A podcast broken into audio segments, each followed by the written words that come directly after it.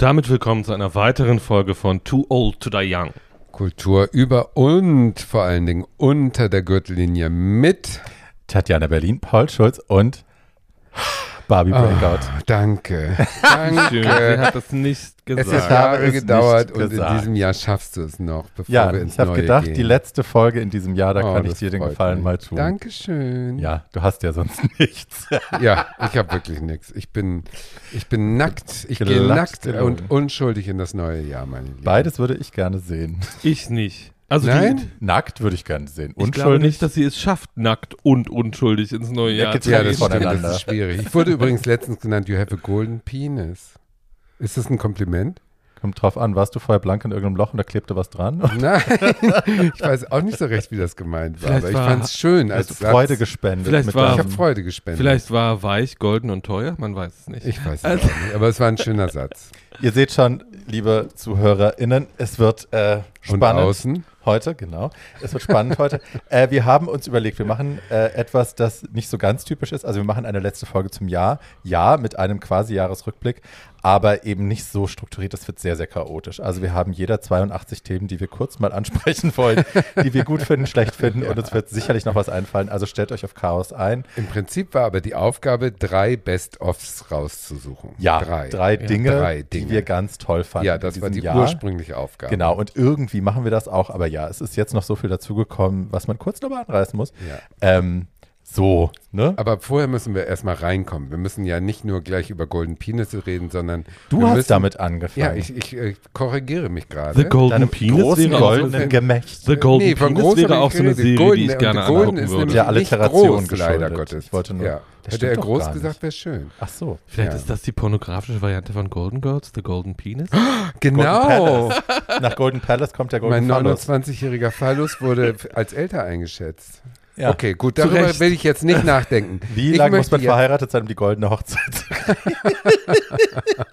Wir lassen Ich das. möchte jetzt auf das Eingangs ähm, Mhm. ähm, zur Tradition, zur liebgewordenen, auch jetzt äh, Neujahrstradition gewordenen Spieles möchte ich jetzt überleiten. ja. Was in diesem Fall bedeutet, dass wir unsere guten Vorsätze, die wir alle fürs neue Jahr schon haben, nicht einfach abspulen, sondern um es schwieriger zu machen, in eine Folge von Stadt, Land, Fluss umarbeiten. Das heißt also, dass einer von uns A sagt, dann sagt ein anderer Stopp und der, der A gesagt hat, muss denn bei dem Buchstaben, wo er angekommen ist im Kopf, den sagen und Wir alle. dazu dann müssen Und dazu wir muss alle die Gegenperson einen guten Vorsatz ja, so. In dem Dreh. geben. Also fang einfach mal Ein. Buchstabe und wir müssen alle mit dem Buchstaben. Ja, irgendwie so. So, ich fange Genau, mal, ich, Fang mal lang. einfach an. ich fang mal an und mach mal Tatjana. A. Wir alle, Paul. Wir alle müssen zu dem Buchstaben dann anfangen. Ach so, Und muss ich jetzt Stopp sagen, du wenn du, musst A Stopp sagst? sagen. Okay. A. Oder? Warte mal. Wir machen alle. wir alle? Oder ja, wir mach- machen alle. Gut, Stopp. okay. L. L, guter Vorsitz mit L. Leben. Lust.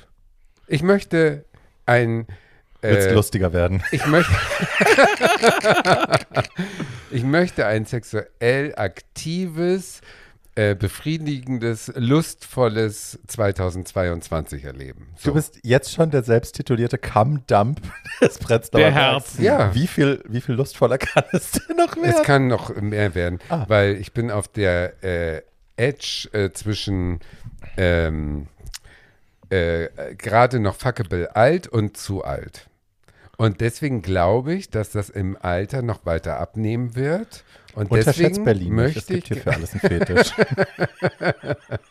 Deswegen möchte ich ein lustvolles Jahr erleben. Okay. So, das ist mein Lustkreisen. L. Die Lustkreise. Die Lustkreise. Tatjana die Lustkreise. Ja. Nach die weiße Maasai und die Wanderhure kommt jetzt die Ja. Lustkreise. Das ist Ich genau mein Ziel. Okay. Und deins? Mal, ich, gib mir neuen Buchstaben. Let's L. try that. Nein, nein, nein. Wir Auch alle. alle mit L? Ja. Traditionell würde man jetzt sagen, ich möchte leichter werden, so wie Ursula Carven gerne sagt, mach dich leicht. Aber ich will eigentlich nicht abnehmen. Ähm, ich möchte, nee, nö, will ich eigentlich nicht. Also ja, natürlich wäre ich gerne dünner, aber ich will den Prozess der Diät nie wieder vollziehen müssen, weil das so, so Nervig. menschenfeindlich ist. Und Ja. nee, es ist auch so selbstfeindlich, ne, wenn man sich so auch. mit sich nur so zwangstechnisch auseinandersetzt und sich alles versagt und aufrechnet und so. Ja. Und ich habe das jahrelang gemacht und habe eine saftige Bulimie gehabt und habe heute noch damit zu kämpfen. Also nein, das ist es nicht. Ähm, es sollte was Positives werden, Bärbel reißt dich zusammen. ähm, ähm, ähm, mehr, L. Ja, mehr L, ich, mehr, mehr Lesben kennenlernen, mehr lutschen, mehr, Mehr lutschen ist Mehr gut. lutschen ist doch schön. Mehr Nee, Lesben das hab ich kennenlernen auch so ist auch Ja, schön. auch zu Lesben kennenlernen, super. Aber Lutschen habe ich auch schon so viel gemacht. Mehr, mehr Leise. labern kann ich auch nicht sagen. Labern. Leisen, Leise. mehr leise sein. Mehr leise sein? Are you trying to tell me something? Oder auf gut Deutsch, what are you talking about? Halt die Klappe. mehr Lametta. Mehr Lametta. Mehr Lametta ja. Mehr Lametta, Mehr danke schön. Lametta Äh. Paul. Ich mache es ganz kurz und sage, ich möchte gerne langsamer essen. Ja, Ah, das ist ein guter Vorsatz. Mehr Genuss durch langsameren Konsum. Sehr gut. So. Ja. muss ich gleich noch einen Schluck trinken. Ja. Klingt super. Okay, und jetzt überlegen wir uns eine Sache, die wir zurücklassen wollen im alten Jahr. Mit dem gleichen Prinzip. Okay. Ne? Ich sage A und du sagst Stopp. Okay. A, Stopp. O. O ist ein schwerer Buchstabe.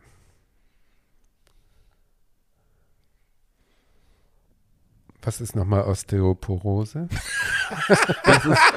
Darf ich das? Etwas, worauf du ist dich freuen Kalzi- kannst das im ist neuen Jahr. Kalziummangel in deinen Knochen. Nichts, Hab was du zurücklässt, das ist etwas, worauf du dich noch freust. Das kommt erst noch. ähm, ja, bei O bin ich jetzt aber auch o überfragt. Was war das noch mit Riechen? O Osfall Olfaktorisch. Olfakt- Olfaktorisch. Ja, ist aber auch langweilig. Das Sherparfüm Ja. stinkt übrigens. Hast du ich wirklich? Sagen. Ja, ist gerade in Europa neu rausgekommen. Hat Hast sich du ein Freund gerochen? gekauft, habe ich gerochen, stinkt. Liegt vielleicht an dem Freund. Nee, stinkt. Ich habe es auch ausprobiert. Oh. I wanna like it. Mhm. Okay. Äh, o, o. Ich möchte weniger oberlehrerhaft sein. Was natürlich glatt gelogen ist, because I love Gar it. nicht. Du bist es doch gar Na, mit nicht. euch nicht. Mit anderen Nein. Leuten schon. Bei euch habe ich ja keine Chance. Nee. Paulchen. Offen. Ich möchte offen sein. Offen. Sagt der Kamm dann. Es geht darum, Nicht- Dinge, nicht- es geht darum Dinge meine- zurückzulassen, Liebes. Nicht meine. Ach so, stimmt. Dann hast du es aber auch falsch gesagt. Nein, ich habe gesagt, ich möchte meine Ober weniger oberlehrerhaft so, sein. weniger, Ich möchte meine ja, Oberlehrerhaftigkeit Ja, zurücklassen. Oh Mann. ähm, Obsessiv können wir sein. Wir können. Oh, ich habe ein schönes ähm, plattdeutsches Wort. Obstinage. So ähnlich was ist heißt denn das? Obstinage, ja, das weiß ich auch nicht so recht. Auf jeden Fall will man es nicht sein. Okay. Äh, Oll. Man will nicht Oll sein im Alter. Man will nicht Oll sein. Very good. Ja, ich will nicht Oll werden. Ich will nicht so werden, dass ich irgendwie wie andere sehr bekannte Berliner Transen Mach nur noch bittere, wieder. böse Kommentare so, schreiben doch. und gegen alles rumwettern. Aber die bucht dich doch immer. Nee, die nicht. Die andere. Die andere. Paulchen.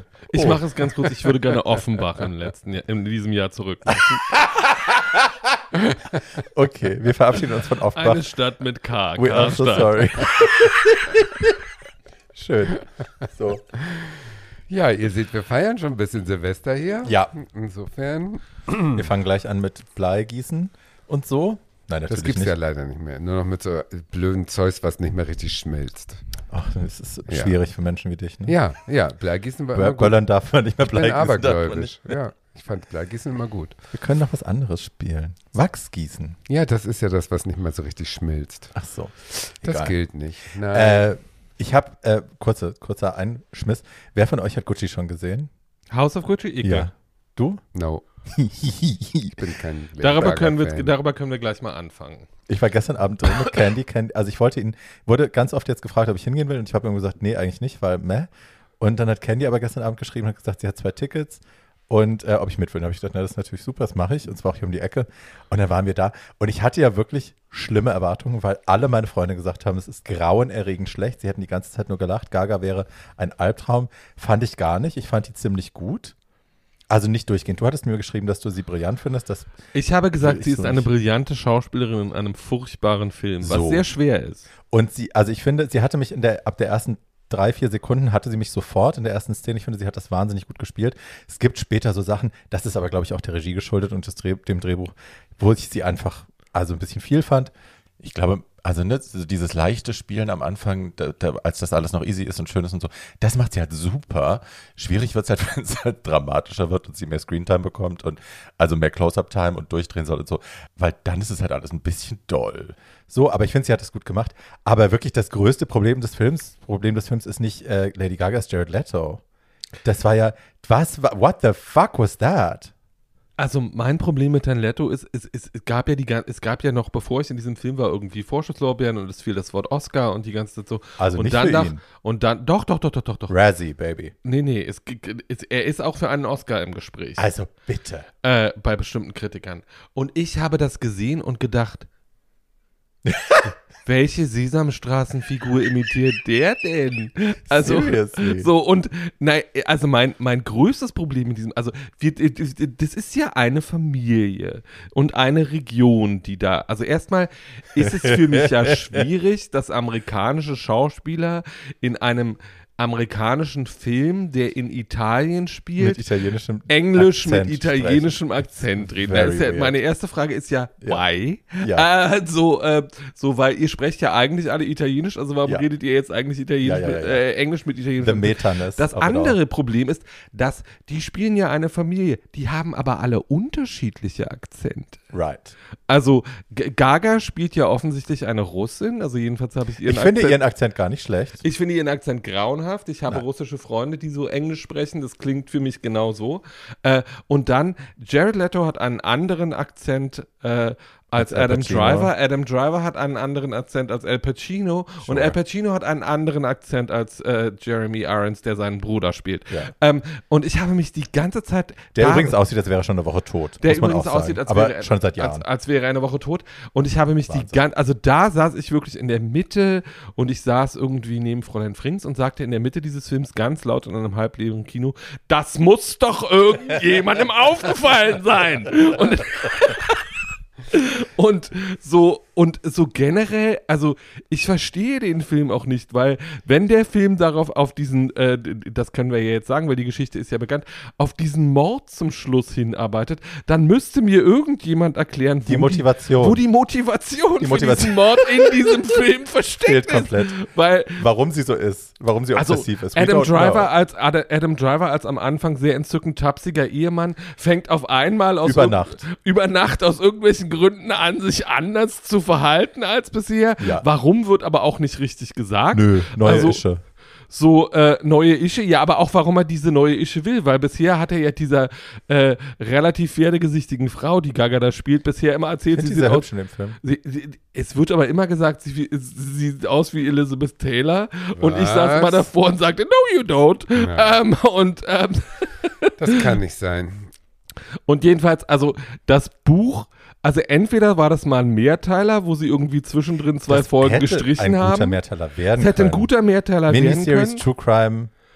So. Äh, aber auf Netflix. also ich dachte die ganze Zeit, wie kann man denn zweieinhalb Stunden Film machen und Wahnsinn. das ist dann so, dass da Lücken drin sind. Also da klaffen ja irgendwie Motivation und Handlungslöcher, die so Alles. groß sind wie der Grand Canyon. Das ist ja Okay. absurd. Ja. Also dafür, dass Tatjana wir, ist jetzt fertig mit dem Thema. ja, Ja. genau, Ja, dafür, genau. dass wir ähm, Durch ja, mit eine Gucci. Top 10, äh, Top 3 machen wollten, ist Ja. das schon mal der, der erste Der kommt nicht vor. Ja.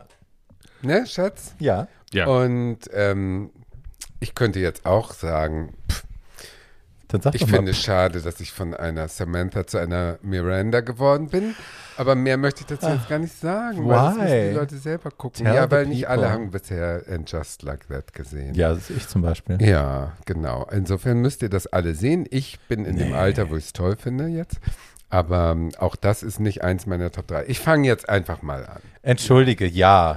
Geh So, Tatjana, bitte eine Bitte deiner drei schönsten. Dinge des Jahres. Einer Jetzt. meiner drei schönsten Dinge des Jahres, abzüglich der Highlights, die wir natürlich schon in den früheren Folgen Ja. im Jahr 2021 verwurstet haben. Da sind natürlich, wenn man die mit reinnehmen würde, hätte ich eine andere Auswahl gemacht, aber unsere Aufgabe war, drei neue Sachen zu finden.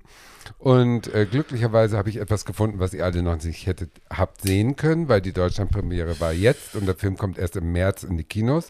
Ich rede von Parallele Mütter von Almodovar. Ihr wisst ja, ich bin großer Aldomovar. Aldomovar-Fan. Und der neueste Film heißt halt Parallele Mütter und ist erst im September 21 in Venedig äh, als Eröffnungsfilm gezeigt worden. Es ist ein bisschen untypischer für Almodovar ein reines Drama. Also es ist ganz wenig Camp, das, was wir Camp nennen. Ähm, die Hauptrollen spielen Penelope Cruz, die immer mehr zu der neuesten, schönsten Version von Sophia Loren wird. Also die in diesem Film so hübsch ist. So hübsch. Und endlich wieder Rossi Di Palma. Ah. Und endlich wieder Giulietta Serrano. Giulietta Serrano kennt keine Sau, aber ihr kennt alle Frauen am Rande des Nervenzusammenbruchs. Die Irre, die auf dem Motorrad Ja. sitzt mit der Frisur im Föhnwind und der Knarre Ja. in der Hand. Die spielt eine Oma in diesem Film. Und das ist auch süß, dass der die Alten immer noch wieder beschäftigt. Ja. Das finde ich ganz schön. So, Parallele Mütter ist im Prinzip, ich mach's kurz, also es ist natürlich wieder wahnsinnig verschachtelt und kompliziert, äh, aber im Prinzip sind es zwei Frauen. Eine, Penelope Cruz, heißt Janice, die wird mit 40 nach dem One-Night-Stand äh, schwanger und freut sich. Und eine 17-jährige Anna, die Schauspielerin ist eine Neuentdeckung, aber wirklich auch gut, die ist ähm, vergewaltigt worden von so einer ganzen Gruppe Kerle und äh, sitzt jetzt weniger gut gelaunt im selben Zimmer der Entbindungsstation. Anzunehmen. Und äh, beide sind nun, äh, kriegen gleichzeitig ihre, äh, auch beide eine Tochter. Und diese Entbindungsstation alleine sieht aus wie eine Eisdiele. Also die Farben sind sensationell. In diesem Film ist wieder Almodovar auf der, äh, wie soll ich sagen, die absolute Höhe seiner farblichen Komposition. Also jedes Bild ist wie eine Postkarte. Man kann nichts schöner machen, als wie dieser Film äh, gefilmt ist. Und ähm, nun geht es in diesem ganzen Film, das äh, Metathema ist ähm, Mutterschaft und äh, Verhältnisse von Mutter. Das hat er ja schon in alles mein, über meine Mutter und so weiter. Das ist ein großes Thema. Und jetzt hat er also wirklich wieder das Drehbuch selber geschrieben und hat eine Verschachtelung erfunden, die auch wieder ihresgleichen sucht, aber die viel leichter zu erklären ist, als wie zum Beispiel schlechte Erziehung, über die wir letzte Woche, äh, vor zwei Wochen gesprochen haben. Mir fällt gerade auf, dass Ihresgleichen auch ein sehr schöner Dragname wäre. Ihresgleichen, ja, das kann sein. Also auf jeden Fall kriegen die beide ihre Töchter. Und ähm, dann geht's weiter. Danke, ähm, dass, Paul. Ähm, Janice, also Penelope Cruz, ähm, die hat den Kindsvater ähm, im Prinzip äh, war klar, dass das nichts wird. Der ist verheiratet, seine Frau stirbt gerade an Krebs. Also wie das so ist, immer großes Drama, ne? Und dann kommt er irgendwann, kommt er irgendwann zu Besuch und guckt sich das Kind an und das Kind sieht sehr asiatisch aus und er sagt so, hm, ich erkenne mich überhaupt nicht wieder in diesem Kind. Bist du sicher, dass es von mir ist? Und da ist die natürlich total beleidigt, weil sie hat nur mit ihm wirklich diesen One-Night-Stand gehabt. Sie ist übrigens äh, Werbefotografin und hat ihn fotografiert. Er ist Anthroposophe und als sie das erfahren hat, hat sie ihn sofort überredet, doch bitte mal ein Massengrab auf einem Feld auf dem Land auszuheben, in der ihr Urgroßvater liegt, weil diese ganzen ermordeten Widerstandskämpfer in der Franco-Zeit, die sind alle nicht auf ordentlichen Friedhöfen beigesetzt worden. Also es gibt mehrere Parallelhandlungen. Ich höre dir jetzt einfach zu. nicht Ich bin gerade ausgestiegen. es Das habe ich nicht Äh, verstanden. schwier- äh, leichter machen, das zu verstehen. Auf jeden Fall sagt dieser Typ, ich erkenne mich nicht wieder. Und sie macht dann einen DNA-Test, weil in ihr sind Zweifel geweckt worden. Und es kommt Tatsache raus, sie ist nicht die Mutter. Und sie ist natürlich völlig ratlos. Sie weiß überhaupt nicht, was passiert. So, Zweimal parallel. zwei. Genau, zweimal zwei. Ähm, die Babys wurden äh, verwechselt. Ähm, die die äh, andere, die Anna, die äh, hat also auch ihr Baby und die zieht aber aus, weil ihre Mutter ist Theaterschauspielerin und muss die Karriere vorantreiben und interessiert sich nicht für ihre Tochter und ihre Enkelin erst recht nicht. Das ist auch eine ganz tolle böse Schauspielerin, die da mitspielt, dann als deren Mutter. Und die äh, zieht also aus, macht sich selbstständig mit 17 und kellnert im Café, wo unten im Haus, wo Penelope Cruz wohnt. So ein Zufall. Und sie laufen sich über den Weg. Und da Penelope Cruz eine obsessive Mutter ist, die ihr schwedisches Au-pair-Mädchen hasst, weil sie glaubt, die macht nicht genug für das Kind. Und Lass die, mich raten, sie heißt Inga. ja, irgend sowas. ähm, auf jeden Fall sagt sie, zieh bei mir ein und werde mein Au-pair. ähm, wo ist denn dein Baby? Und dann sagt die Anna, äh, das ist inzwischen schon tot. Das ist nämlich gestorben an einem ähm, äh, plötzlichen Kindstod. Und da begreift Penelope Cruz erstmal den Zusammenhang, aha, vielleicht wurde das ja verwechselt und oh, meine echte Tochter ist tot und oh, dann kann ich ja nicht sagen, dass meine Tochter deine Tochter höchstwahrscheinlich ist und lässt die also einziehen und behält das aber für sich, das Geheimnis. Und daraus könnt ihr euch vorstellen, eine Milliarde Komplikationen, aber es ist wirklich nicht auf äh, Trash und Witz gemacht, sondern es zeigt wirklich diese Penelope Cruz, die, die, die so eine gute Schauspielerin ist, die muss eben zeigen, diese ganze, die Schuld, die auf ihr lastet, die, ähm, die, Be der Druck als alleinstehende Mutter, das schlechte Gewissen der Anna gegenüber, weswegen sie die natürlich einstellt, weil sie das wahnsinnig schlechte Gewissen hat, immer wenn sie die Tochter und die Mutter, die junge Mutter zusammen sieht und so weiter. Also alles spielt die mit ihren Augen so toll, so toll. Und das ist äh, die, die Kunst dieses Filmes, dass der als Frauenregisseur sowieso ja äh, bekannte dann nochmal ein Meisterstück abliefert. Äh, Rossi Di Palma hat höchstwahrscheinlich gehört, dass da so ein Film gedreht wird und hat gesagt, hör mal, ich bin lange nicht mehr vorgekommen, ich will in diesem Film mitmachen und da hat er ihr eine völlig sinnlose Rolle reingeschrieben, die überhaupt nichts mit der Handlung zu tun hat, aber dadurch, dass sie manchmal auftaucht und ein paar dumme Sprüche macht, liebt man das natürlich noch umso mehr, weil sie, äh, je älter die wird, desto irrer ist die und die ist toll, ne? die lieben wir alle.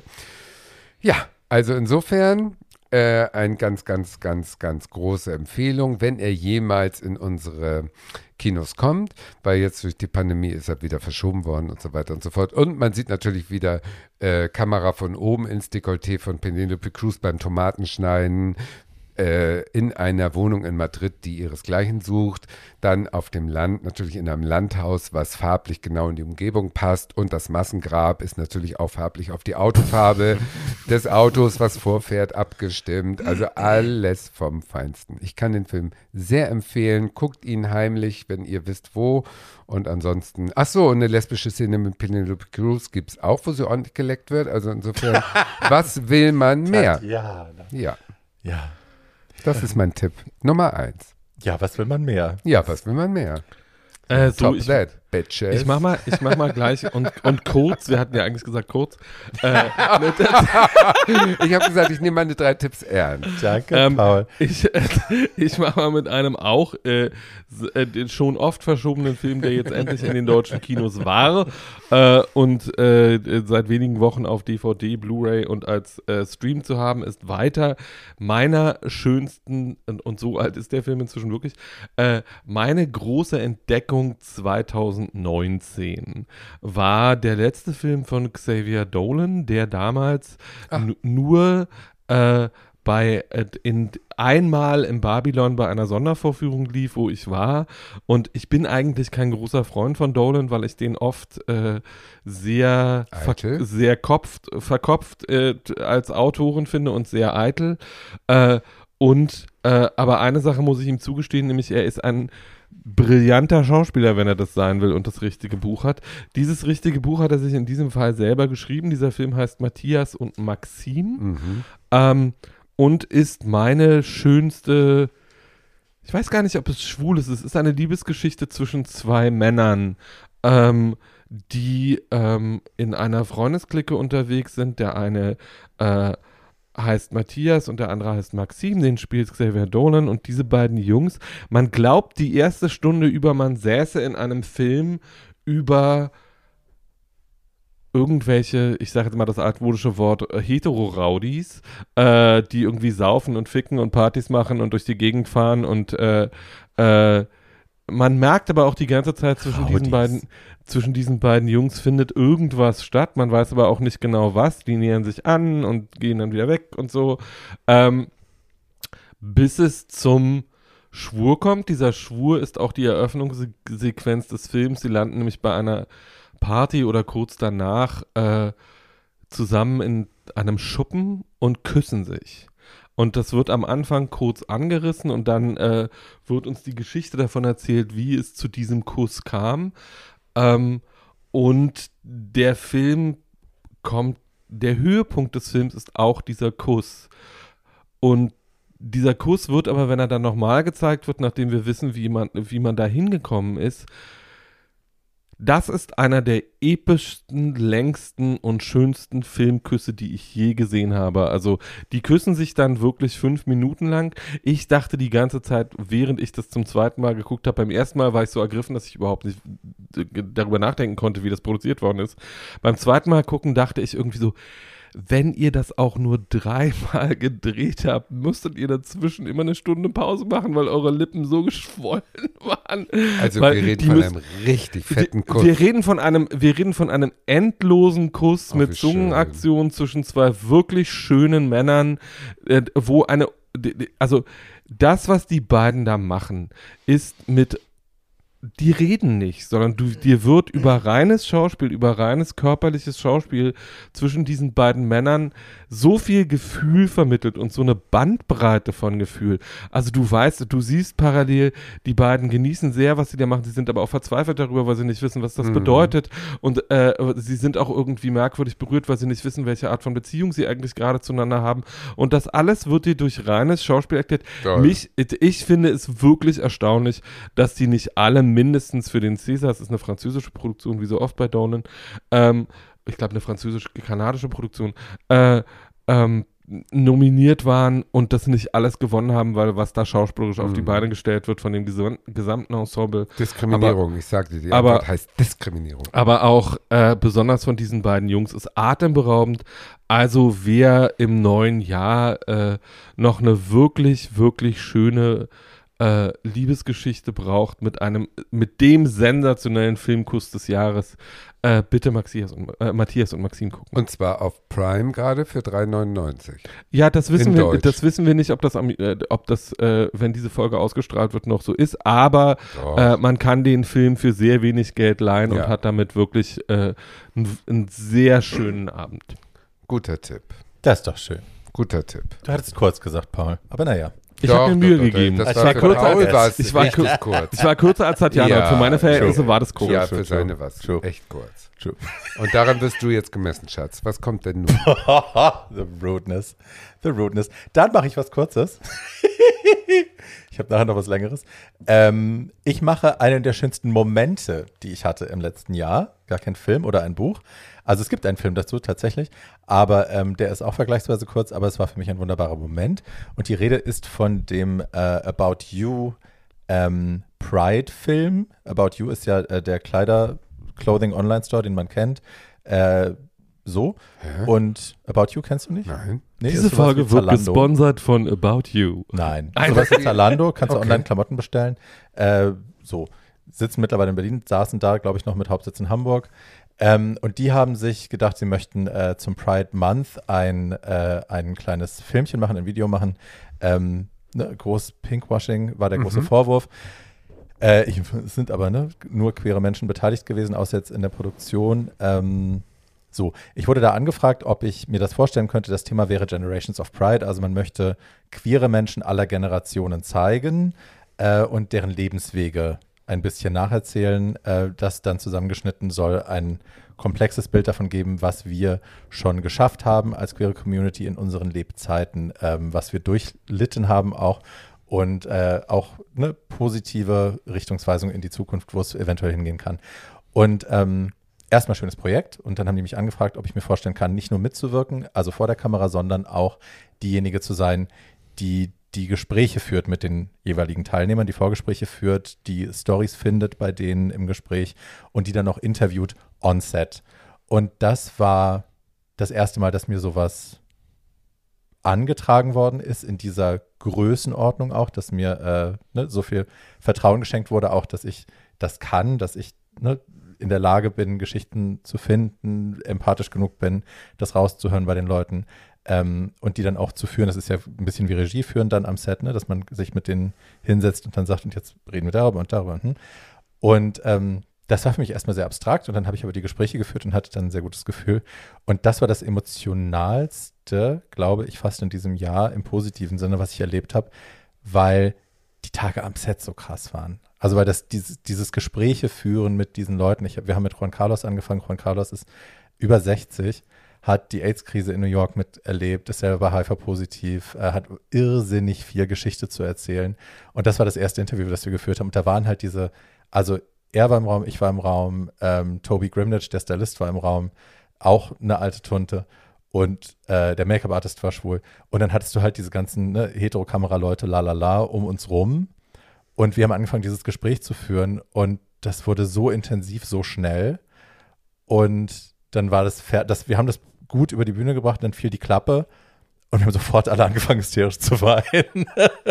also Juan Carlos hat, glaube ich, ich bin mir nicht mehr sicher, wer angefangen hat, aber es war eine Kettenreaktion. Und alle alten Tunden im Raum fingen hysterisch an zu heulen. Aber vor Rührung. Also es war ja. ne, auch das Teilen dieses Momentes und auch das Teilen dieses Schmerzes und der Dinge, die wir erlebt haben. Und und lief das denn irgendwo? Ja, ja, es gibt es äh, auf YouTube ah, zu ja. gucken. Ich kann das in die Shownotes packen, ich packe es in die ja. Shownotes. Die Kommentare sind unter aller Sau. Also ne, das, was dann rauskam als Gegenreaktion war natürlich unter unterirdisch. Also Leute, die dann schreiben, äh, ne, wir kaufen die wieder bei About You und ihr seid pervers und ihr seid dies und ihr seid das. Oh Gott, oh Gott, ja. Ja, ja. Gut, das gehört zu einer von den Sachen, die wir gerne hinter uns zurücklassen. Ja.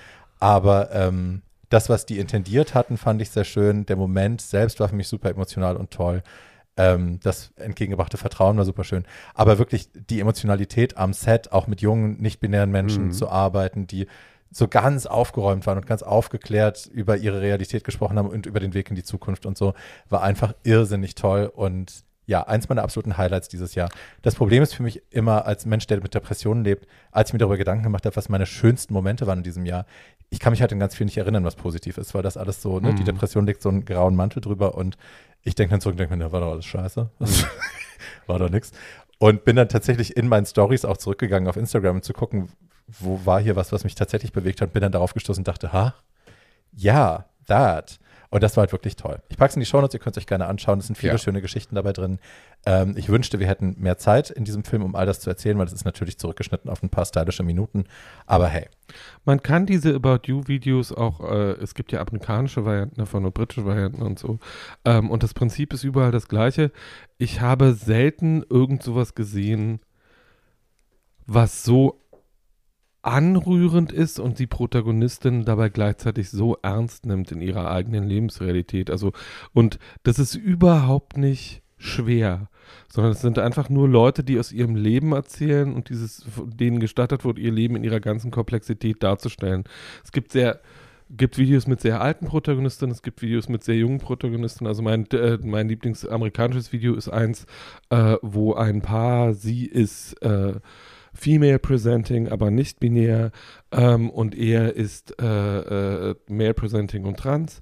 Ähm, und die beiden unterhalten sich über ihre Beziehung und darüber, wie sie sich mhm. lieben. Und ich habe das, ich äh, habe das mit meinem Writing-Partner dieses Jahr immer Ping-Pong-mäßig hin und her gestellt. Jedes Mal, wenn wir uns emotional hochkurbeln und irgendwas hatten, wo wir irgendwie richtig tief einsteigen mussten, haben wir uns vorher dieses Video angeguckt und dann konnte man äh, schreiben. Aus dieser Emotion. Äh, aus dieser Emotion heraus. Also das ist, ist wirklich zutiefst anrührend. Und mhm. nichts davon ist traurig. Man weint meistens, weil es so schön ist mhm. und weil das die Welt ist, in der man eigentlich leben möchte. Mhm. Also mhm. es ist sehr schön. Ähm, Tatjana, willst du weitermachen? Mhm. Oder Gut. bin ich dran? Du bist eigentlich dran, aber ja, dann nee, dann, du, was hast du denn? Ähm, also ich würde jetzt kurz über mein Buch des Jahres reden. Nee. Yes. Ja, doch, äh, ja, doch, machen wir. Äh, machen dann, weil damit, kurz, wir, mal, damit wir mal die, äh, damit wir mal die Form wechseln.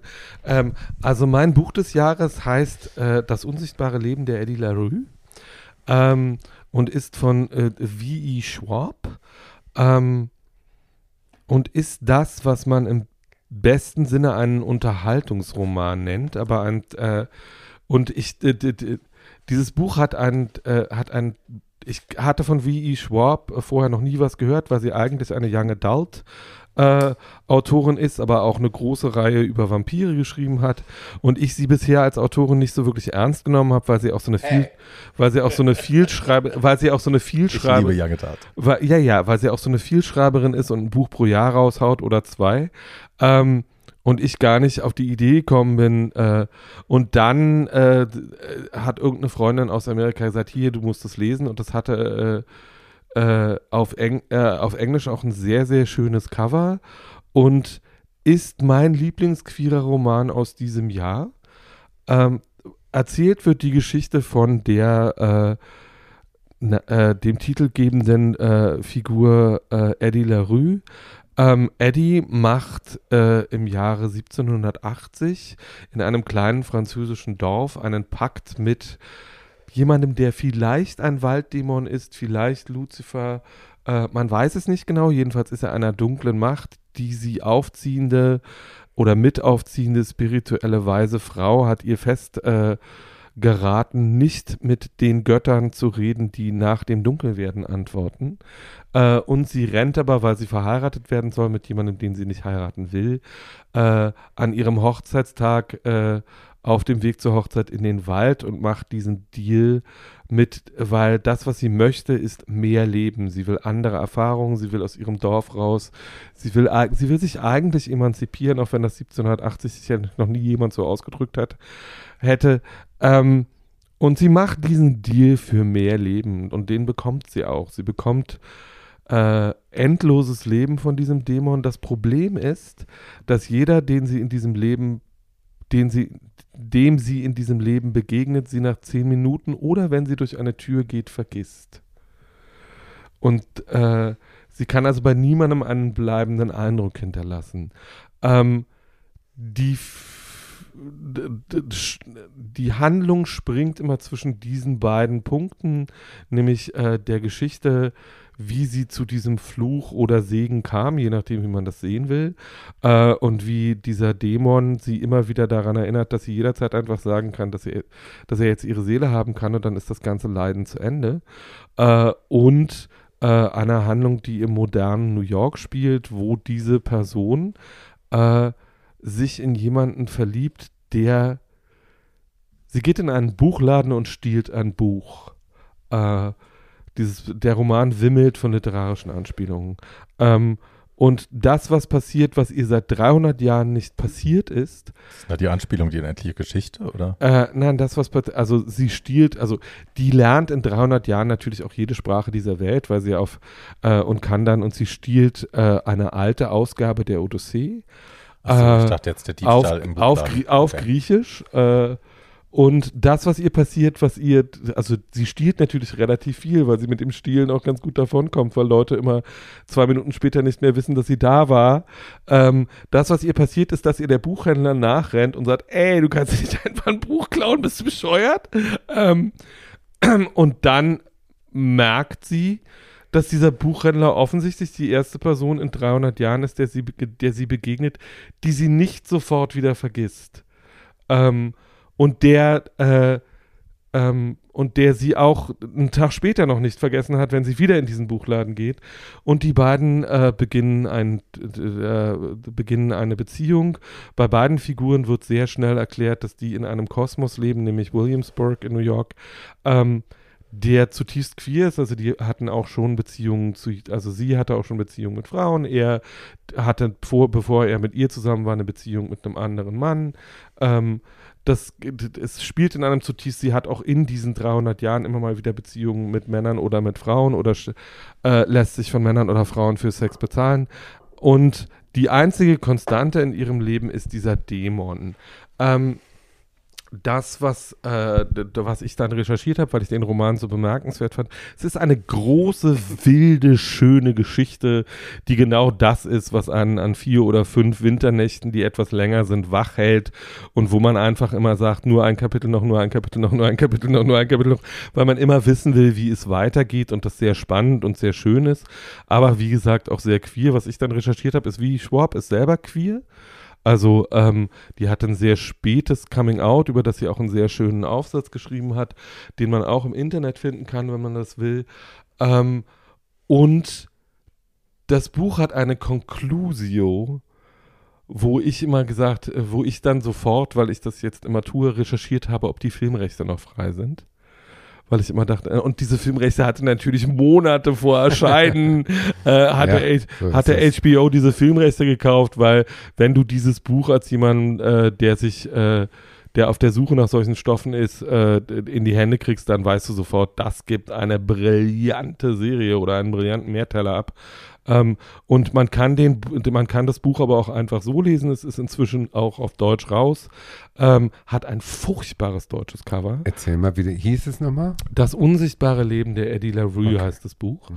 Ähm, und ist, äh, also wer noch, ein, wer noch ein schönes Winterbuch braucht, dem sei das hiermit sehr ans Herz gelegt. Ich glaube, ihr werdet Freude haben und Frau Schwab hat das Recht darauf, viel berühmter zu sein, als sie es bisher ist. Guter Tipp. Guter Tipp. Einen kurzen Buchtipp habe ich natürlich auch parat. Ist ja logisch. Einen oder? Einen ganz kurzen. Okay. Äh, von Brian Washington. Dinge, an die wir nicht glauben. Mhm. Eine Liebesgeschichte kann man nicht sagen. Die Geschichte eines Paares. Beide sind so im späten Studentenalter, Ben und Mike. Und sie sind seit vier Jahren zusammen. Der eine ist schwarz, der andere ist Japaner, leben in Amerika. Und äh, die Mutter von dem Japaner kommt immer Weihnachten zu Besuch.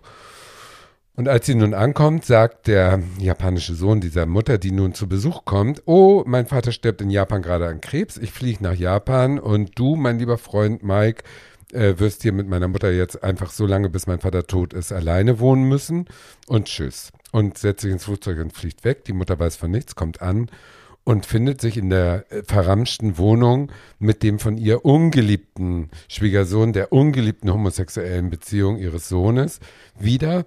Und das Buch geht im Prinzip darum, dass äh, aus der Sicht von dem Mike ähm, die äh, inzwischen relativ kaputte Beziehung von ihm und Ben aufgearbeitet wird und äh, als Begleiterscheinung äh, was schön ist und was das Buch so lesenswert macht, ist, dass der Mike, mh, also der Schwarze, der mit der Mutter des Japaners da jetzt zusammengefercht ist und die hassen sich natürlich beide und kommen überhaupt nicht klar miteinander und so weiter, aber äh, er erlebt seinen Freund aus der Sicht der Mutter neu und die Mutter erlebt ihren Sohn aus der Sicht des Freundes neu.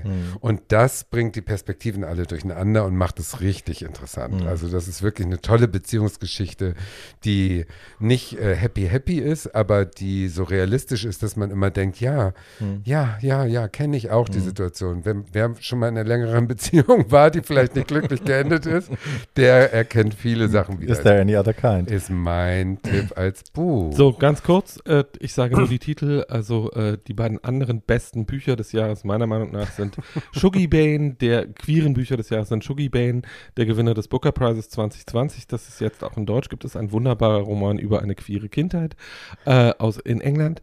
Und äh, das andere Buch ist Real Life über einen schwarzen Doktoranden, der sich auf sehr intelligente und äh, schnittige Art über Themen wie Rassismus und Wokeness äh, nicht lustig macht, aber der das jedenfalls auf eine sehr intelligente und unterhaltsame Art äh, reflektiert.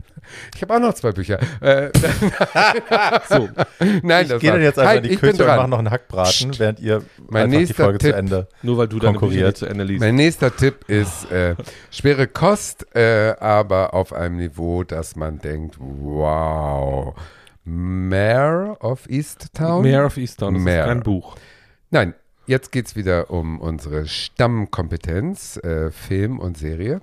Es ist eine HBO äh, in Deutschland auf Sky äh, sieben Folge Miniserie von äh, aus dem Jahr 2021 mit Kate Winslet, Jean Smart, Guy Pearce, Juliana Nicholson. Falls ihr die nicht kennt, sie war eine von den Töchtern von Meryl Streep in August County in diesem Zerfleischer-Drama.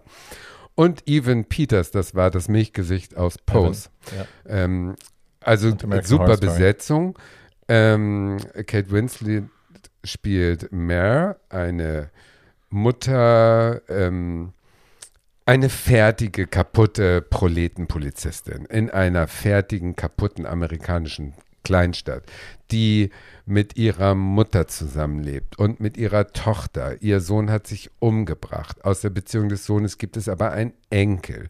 Und alle in dieser Kleinstadt sind irgendwie miteinander verwandt. Das heißt, jeder kennt jede Geschichte aus der Nachbarschaft.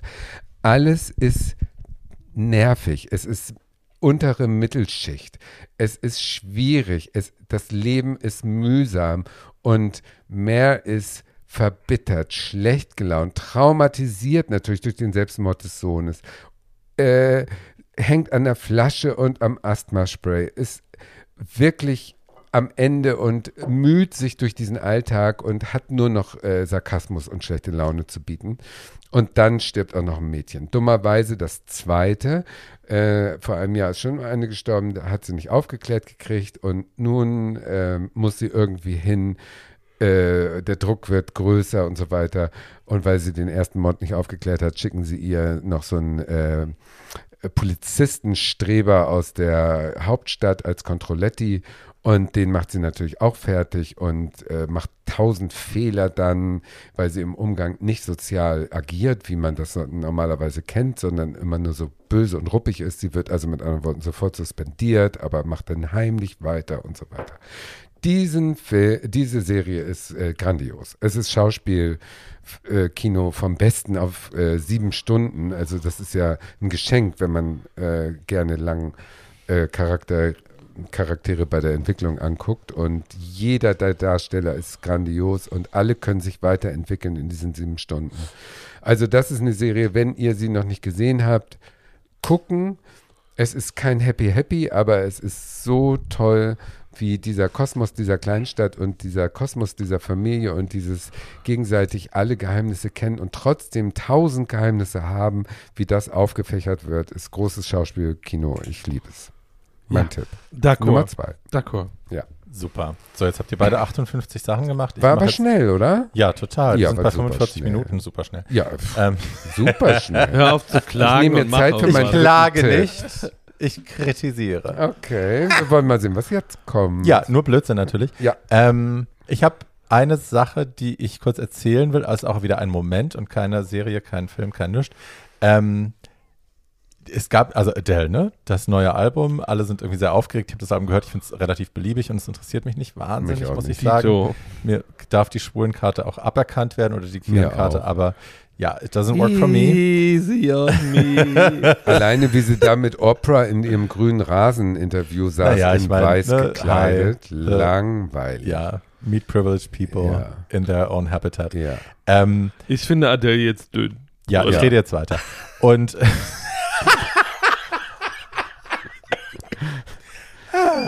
aber Aber die Sternwarte als Location war toll. die Sternwarte als Location war toll, aber sie hat kurz vorher ein Konzert anscheinend auch in England gegeben. Ähm, und sie macht ja jetzt irgendwie, das hat sie früher wohl auch schon gemacht, dass es mehr so Stand-up war und die, also ne, Interaction with the crowd und nur die Hälfte davon war Gesang. Und so ein bisschen war das in England anscheinend auch. Auf jeden Fall steht sie da irgendwann auf der Bühne und äh, Emma Thompson, auf die wir heute auch nochmal kommen, steht irgendwann auf und sagt so, sag mal, es war so Fragerunde mit Adele anscheinend, ähm, wie ist denn das so? Gab es Leute in deinem Leben, die dich irgendwie total geprägt haben, wo du das Gefühl hast, die haben die Weichen gestellt für den Rest deines Lebens? Und total unvorbereitet und äh, völlig aus, dem, aus der Hüfte geschossen, sagt Adele dann, ähm, ja, meine Englischlehrerin, weil Mrs. So und so, Mrs. Thompson oder so, ähm, die hat damals, das war die erste, die mich gesehen hat, die mir zugehört hat, die mich bestärkt hat, auch, dass ich mit Worten irgendwie was kann, dass ich schreiben kann. Und dann sagt Emma Thompson, ja Mensch, so ein Zufall, Mensch. die ist zufälligerweise heute hier. Und Adele ist so, nein, wirklich? Völlig unvorbereitet. We love Hollywood. Ähm, ja, völlig unvorbereitet. Auf jeden Fall äh, steht diese Englischlehrerin dann da und es ist auch wirklich total rührend. Die geht dann zu ihr auf die Bühne und man glaubt Adele auch, dass sie das jetzt gerade zum ersten Mal erfährt und beide sind in Tränen aufgelöst und umarmen sich und Adele ist ganz hektisch und muss sich nachschminken lassen danach, weil sie so geflennt hat und so und es ist total süß. Und daraus entwickelte sich dann auf Social Media in den Tagen danach ähm, so ein Trend, dass äh, große queere Influencer die Frage in den Raum gestellt haben. Wie ist das eigentlich bei euch? War das bei euch auch die Englischlehrerin oder in unserem Fall, in unseren Kulturkreisen, hier sprachlich wahrscheinlich die Deutschlehrerin, ähm, die, mit denen ihr sowas verbindet, die euch das erste Mal gesehen hat? Ist das ein queeres Phänomen, dass wir das haben? So, dass es die Englisch- oder Deutschlehrerin gewesen ist, die, mit denen ihr dieses Erlebnis hattet. Und äh, ich habe das geteilt, diesen, diesen, also diese Frage habe ich geteilt von Mac, Matt X Viv heißt der auf Instagram, ähm, mit der Unterschrift, ich habe nur drunter geschrieben, I'm looking at you, Sabine Pagedack, weil das ist meine äh, Englisch-Leistungslehrerin gewesen auf dem Internat auf der Odenwaldschule, die auch in meinem Buch tatsächlich vorkommt, Seite 109, guten Abend. Ähm, und kriege eine halbe Stunde später eine Direct Message auf Instagram von ihrer Nichte. I'm not kidding. Wie absurd ist das? Ja. Ihre Nichte schreibt mir, das ist meine Tante.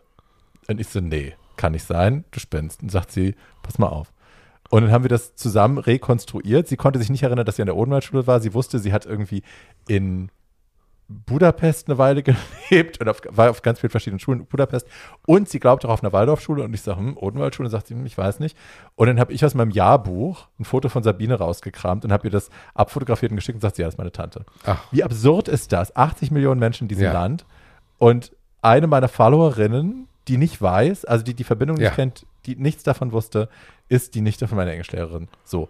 Und jetzt hat die mir, ich habe sie darum gebeten, mir ihre E-Mail-Adresse gegeben. Ich habe dir geschrieben, wir haben jetzt wieder Kontakt. Oh. Ja. Und habt ihr das auch sagen können? Habt ihr endlich sagen können, dass sie damals mein, also ich meine, die hat mein Leben ja bis heute, die hat Weichen gestellt, die bis heute mein Leben bereichern, die wichtig für mich Ja. sind. Das war die, die damals im laufenden Unterricht, ich bin ja, ähm, ich habe, äh, wir durften im vierten Quartal durften wir Leistungskurse wählen in der Elf und ich habe Bio und Deutsch gewählt. Klassische Mädchenwahl natürlich. Ich auch. Hi. Ja. Und hatte, Sabine hatte mich vorher schon im Unterricht.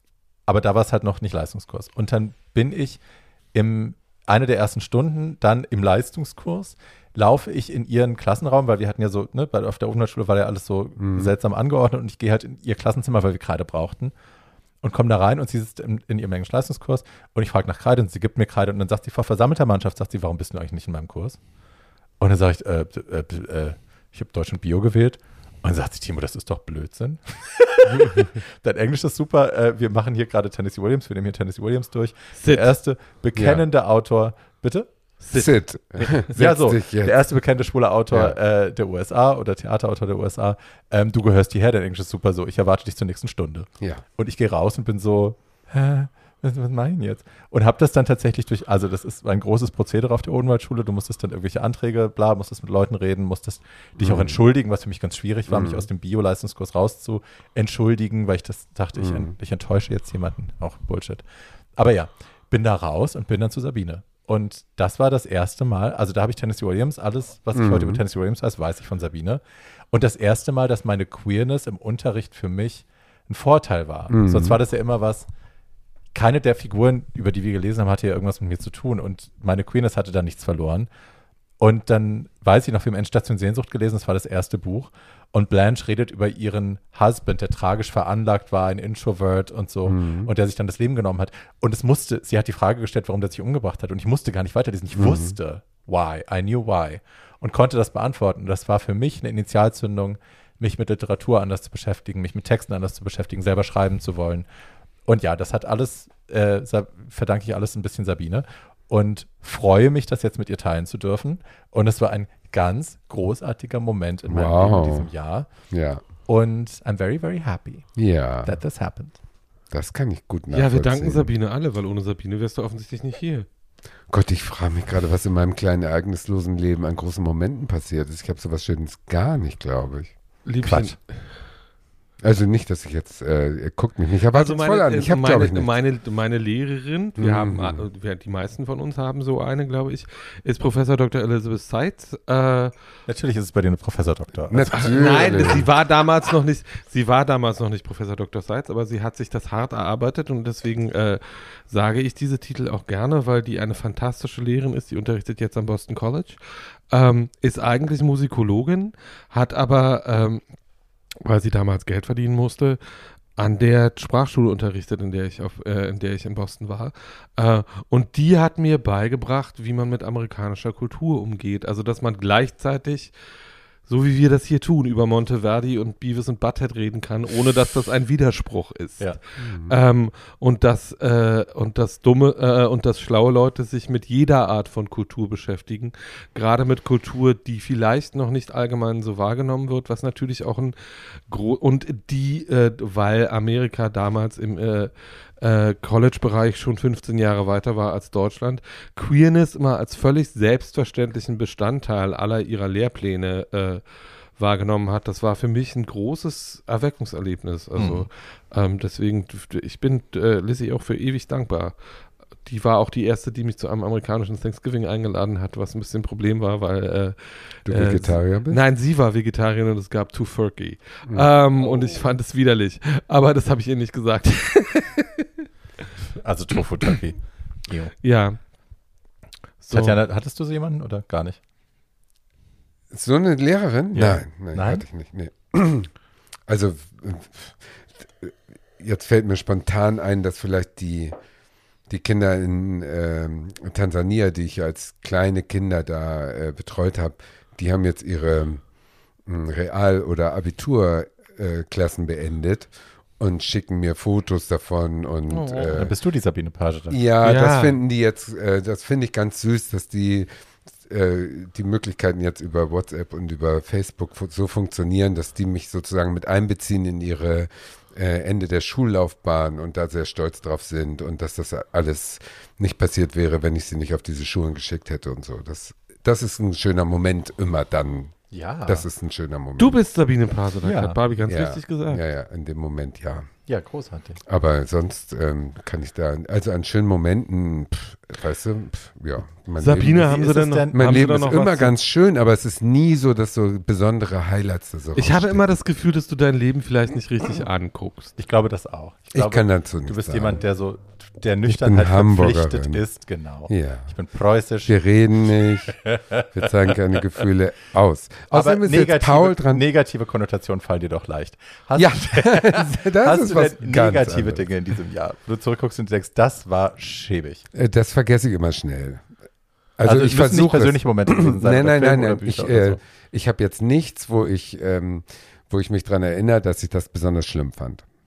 Ich muss sagen, Nein. ich fand die letzte Staffel Post ganz schön grausig und ich glaube, ich bin noch an einem Punkt, wo ich sagen muss, ich Ja, bin dem Ryan Murphy ja. äh, Glanz so ein bisschen entzaubert. Ich finde das alles Ja. mittlerweile echt scheiße, muss ich sagen. Ich fand die letzte Staffel Post echt Dreck auch. Ja. Und mich nervt dieses Overglossing von Historical Facts, nervt mich. Ich fand Holston ehrlich gesagt eine Frechheit. Aber das bin nur ich. Holston Ja. selber fand ich jetzt, also ich, Toby Grimlitz, von dem ich vorhin auch gesprochen habe, der ist ein Holston-Experte. Der hat die ganze Zeit, also wir haben es stellenweise zusammengeschaut, der hat immer gesagt, das wird ihm nicht gerecht, der war viel schlimmer. der war viel, viel schlimmer, nastier. Äh, ja, Ich fand es einfach dünn. Mhm. Also ich dachte irgendwie so, äh, mein Problem mit allen Murphy-Produktionen aus diesem Jahr ist, dass das alles reine Oberfläche ist. die Er letzte Staffel American Horror Story. What the fuck was that? Bei der letzten Staffel American Horror Story habe ich immer auf die letzte Folge gewartet. Genau, die nicht alles kam. vereint. Die, Die da nicht, vereint. die da nicht kam, weil ich immer dachte, wie, das ist jetzt der Genau. Schluss? Seid ihr blöd? Ja. Ähm, Ein Double Und- Feature, zwei Erzählstränge in einer Staffel und die sind nicht verbunden und es wird nicht aufgelöst. Und es ist einfach Dreck. Sorry. Und ich, naja, ich fand die erste Hälfte ehrlich gesagt Ach. ganz hübsch, muss ich gestehen. Aber die zweite Hälfte, wo ich dann immer dachte, du hast von Anfang an gesagt, du möchtest nicht über Aliens schreiben. Vielleicht hatte das einen guten Grund, vielleicht hättest du es nicht tun sollen. Also, ich habe äh, einen Film vielleicht, wo ich mich das ganze Jahr drauf gefreut habe, weil The Power of the Dog äh, ist sozusagen gehypt worden als der neue Brokeback Mountain, der Western von äh, der Regisseurin von Das Piano. Jane Campion. Yes. Und äh, als er dann jetzt endlich auf Netflix erschienen ist, sind mir nicht nur die Füße und mein äh, goldener Penis, sondern alles eingeschlafen, was ich an meinem Körper einschlafen lassen kann. Es ist ein äh, total langweiliger äh, Rotz und ich habe überhaupt nicht verstanden, warum da irgendeine äh, Brillanz drin ist. Ich habe das Buch sogar mir gekauft vorher und das Buch ist ganz gut, aber das ist schon ein bisschen langatmig. Der Film ist richtig blöd. Das ist vielleicht Da für sind mich eine wir- große Enttäuschung. da sind wir uns nicht einig, aber das Ja. ist auch nicht Nee, so wichtig. Ich lasse das ja einfach nicht. mal so stehen. Aber den fand ich richtig langweilig. Das, das äh, fällt mir jetzt als Negatives ein. Aber gut, also wer ist jetzt nochmal dran mit positiven Dritten? Du. Äh, ich äh, mach einfach mal was, was ich dieses Mach Jahr. doch mal The Power also- of the Dog. Äh, nee, ich mach nicht The Power of the Dog. Ähm, Power also of es gab, das, das, äh, wenn, wenn an 2021 für mich was bemerkenswert war, äh, dann, dass es wirklich eine Garage voll guter Mehrteiler gab. Ja, Ja. das Ähm, stimmt. Das äh, stimmt. Über viele davon haben wir auch schon gesprochen. Ja. It's another year for television. Ja, Äh, aber äh, it's a- richtig. It's a, ja. it's a really good year for television. Also wir haben schon über It's a Sin gesprochen, den in unserer AIDS-Folge, den man auch unbedingt Ja. gesehen haben muss. Äh, oder die man auch unbedingt gesehen haben muss. Mein, Kudamm äh, 96, mein Guilty mein, 56. mein Guilty Pleasure, obwohl es gar nicht so guilty ist, weil ich es einfach straight genossen habe, äh, zum Jahres. Straight. Ähm, naja, also an, äh, im Sinne von, ich habe einfach You queerly enjoyed it. ich habe, einfach äh, geguckt. ich habe einfach geguckt und versucht dabei nicht zu masturbieren. Ähm, Oh, warte mal, jetzt müssen wir raten, was. Wobei war er in Gefahr zu masturbieren? Eine Serie? ganz Could einfach, be weil es literally anything. Barbie hat mich mal, Barbie hat mich wie immer verstanden. Äh, äh, so, ähm, also das, Hm. äh, die Serie, über die ich rede, heißt The White Lotus. Ach, du bist ein, oh, ein Rimmer-Fan. ein Äh, und äh, ist eine Geschichte darüber, wie es reichen Leuten schlecht geht. ja, das stimmt. Reichen weißen Leuten, muss man dazu reichen, sagen. It's ja, Ja. sick with the white gays. Ähm, ja, ja, also es geht. The, The White Lotus spielt, Spielt in, aber in Honolulu. also The White Ja. Lotus spielt in einem Edelhotel oder Bordell oder beides. Äh, es ist ein Edelhotel in Honolulu, das The White Lotus heißt und sich um äh, eine Zielgruppe kümmert, die aus wahrscheinlichen Millionären besteht und äh, ähm, äh, äh, eine Gruppe davon wird am Anfang der ersten Folge äh, mit einem Schiff äh, auf die Insel befördert, auf dem sich dieses Hotel befindet. Diese Gruppe besteht aus einer äh, reichen, warum sie so reich ist, wird nicht genau erklärt, aber wahrscheinlich hat sie Privatvermögen, ähm, ungefähr 50-jährigen Frau, die Tanja heißt und die Asche ihrer Mutter dabei hat, die sie offensichtlich sehr gehasst hat. Jedenfalls äh, ist, Tatjana komplett, ist Tanja komplett geistesgestört. Das- Tatjana Jennifer auch. Tat- Coolidge. äh, und wird von der wunderbaren Jennifer Coolidge gespielt. Äh, dann gibt es eine Familie, die aus äh, äh, einem Sohn, einer Tochter, einer Mutter und einem Vater besteht. Äh, Mami ist irgendwie so Internet-Lifestyle-Guru und damit sehr reich geworden. Die spielt Connie Britton. Ähm, ihr Mann von, wird, Steve, wird von Steve Zahn gespielt und macht sich Sorgen darüber, dass er Hodenkrebs hat. Das äh, hat er dann nicht, aber äh, Dicke Eier. so, dann gibt es ein frisch verheiratetes Paar. Ähm, äh, Die eine, Tochter hat noch eine Freundin dabei, ne? so, die Tochter hat noch eine, äh, P- äh, eine, eine- eine POC-Freundin dabei, die sie aber irgendwie auch dabei hat, damit sie sie auf, äh, die beiden sind auch völlig geistesgestörte äh, Social-Media-abhängige Gestalten, die sich gegenseitig fotografieren und sich äh, äh, ähm, und äh, alles und jeden Scheiße finden. Ich finde die Bücher immer so toll, die sie dabei Äh, genau, also Bücher spielen eine große Rolle. Bücher sind eigentlich, ohne dass das weiter kommentiert wird, der die, die, die Gags in diese, weil es geht immer Ja. darum, was diese Leute lesen. Die reden, die lesen halt viel so Self-Help-Scheiße. Ähm, und äh, dann gibt es ein junges, äh, verheiratetes Paar, äh, eine, eine nicht wirklich gute Journalistin, der es aber finanziell nicht gut geht, hat jemand hat einen äh, sehr reichen, sehr jungen Mann, äh, der aus einer sehr wohlhabenden Familie kommt, geheiratet. Die wollen da ihren, äh, den ersten Teil ihres Honeymoons verbringen. Diese äh, äh, Katastrophenansammlung menschlicher Existenzen stößt auf die Angestellten dieses Hotels, ähm, nämlich den vom ähm, in seiner Brillanz kaum zu schlagenden Murray Bartlett, den man vielleicht aus äh, so Sachen wie Tales of the City, aber auch Looking kennt. Äh, der spielt den Hotelmanager Armand. großartig. Äh, Ja. Großartig, auch äh, äh, von Anfang an sehr klar, auf, äh, sehr klar, sehr schwul. Und dann gibt es die Managerin des Spas. Also das erste, was Jennifer Coolidge auch fragt, ist äh, noch bevor sie Ja. guten Tag gesagt hat. Can I have a massage? I really need a massage. I, da, da, da, da. Und sie will alle möglichen Behandlungen und die freundet sich mit der Leiterin, weil sie die auch jeden Tag sieht, weil sie mehrere dieser Behandlungen in Anspruch nimmt, äh, dieser, dieses Spa an. Ähm, und die heißt Belinda und wird von der fantastischen Natasha Rodwell gespielt. Äh, auch eine POC-Figur.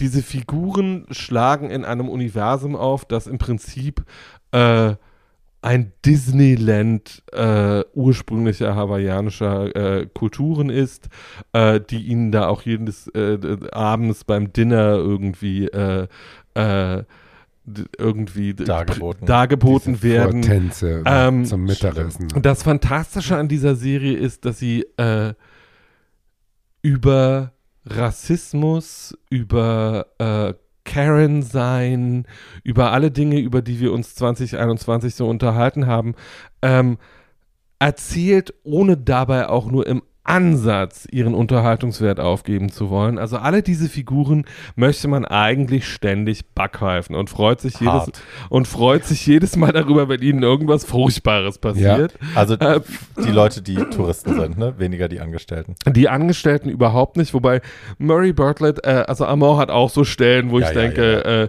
also man muss dazu wissen, Armand ist seit fünf Jahren äh, clean und trocken. Ähm, und, Not anymore. und das erledigt sich dann aber sehr schnell und was mit jemandem passiert, der äh, lange keine Drogen mehr genommen hat, aber damit mal sehr schöne Ja. Erfahrungen genommen äh, hatte und das wieder tut. Äh, das kann man in The White Lotus auch sehr schön beobachten. Äh, long story very short, das sind sechs hochamüsante, teilweise, teilweise sehr erotische und sehr intelligente Folgen.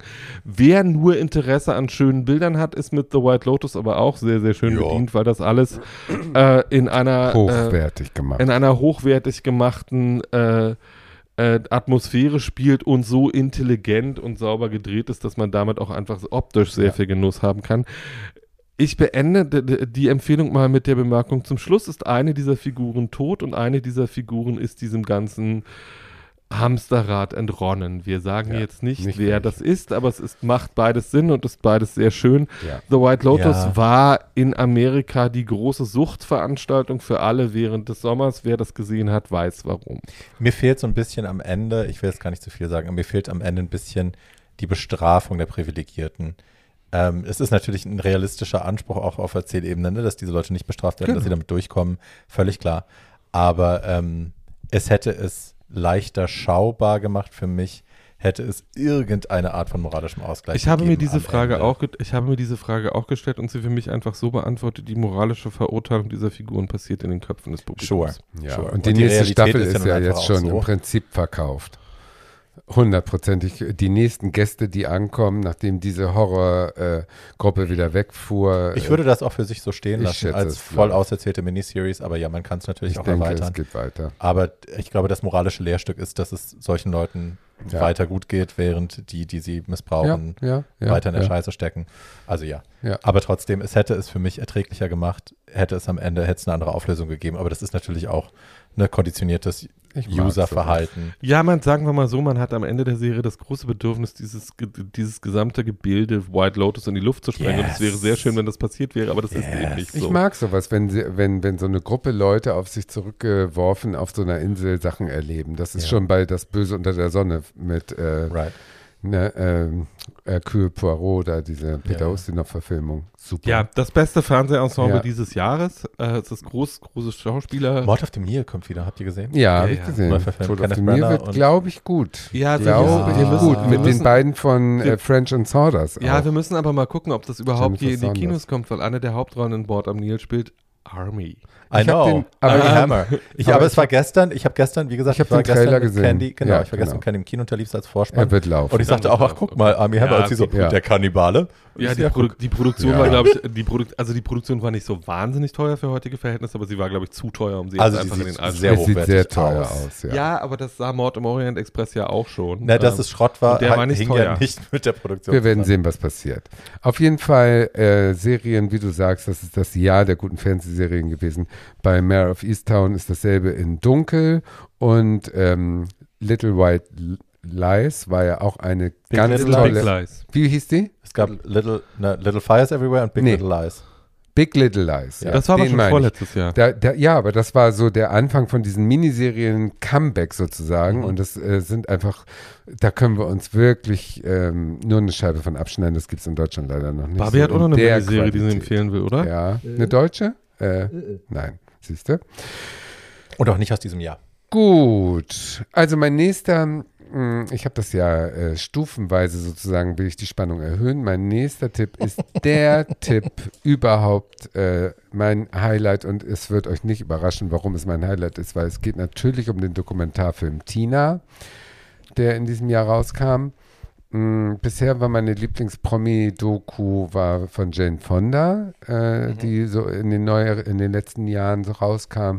Äh, My Life in Five Acts hieß die und äh, war super gut gemacht. Also es war, man kam Jane Fonda sehr nah.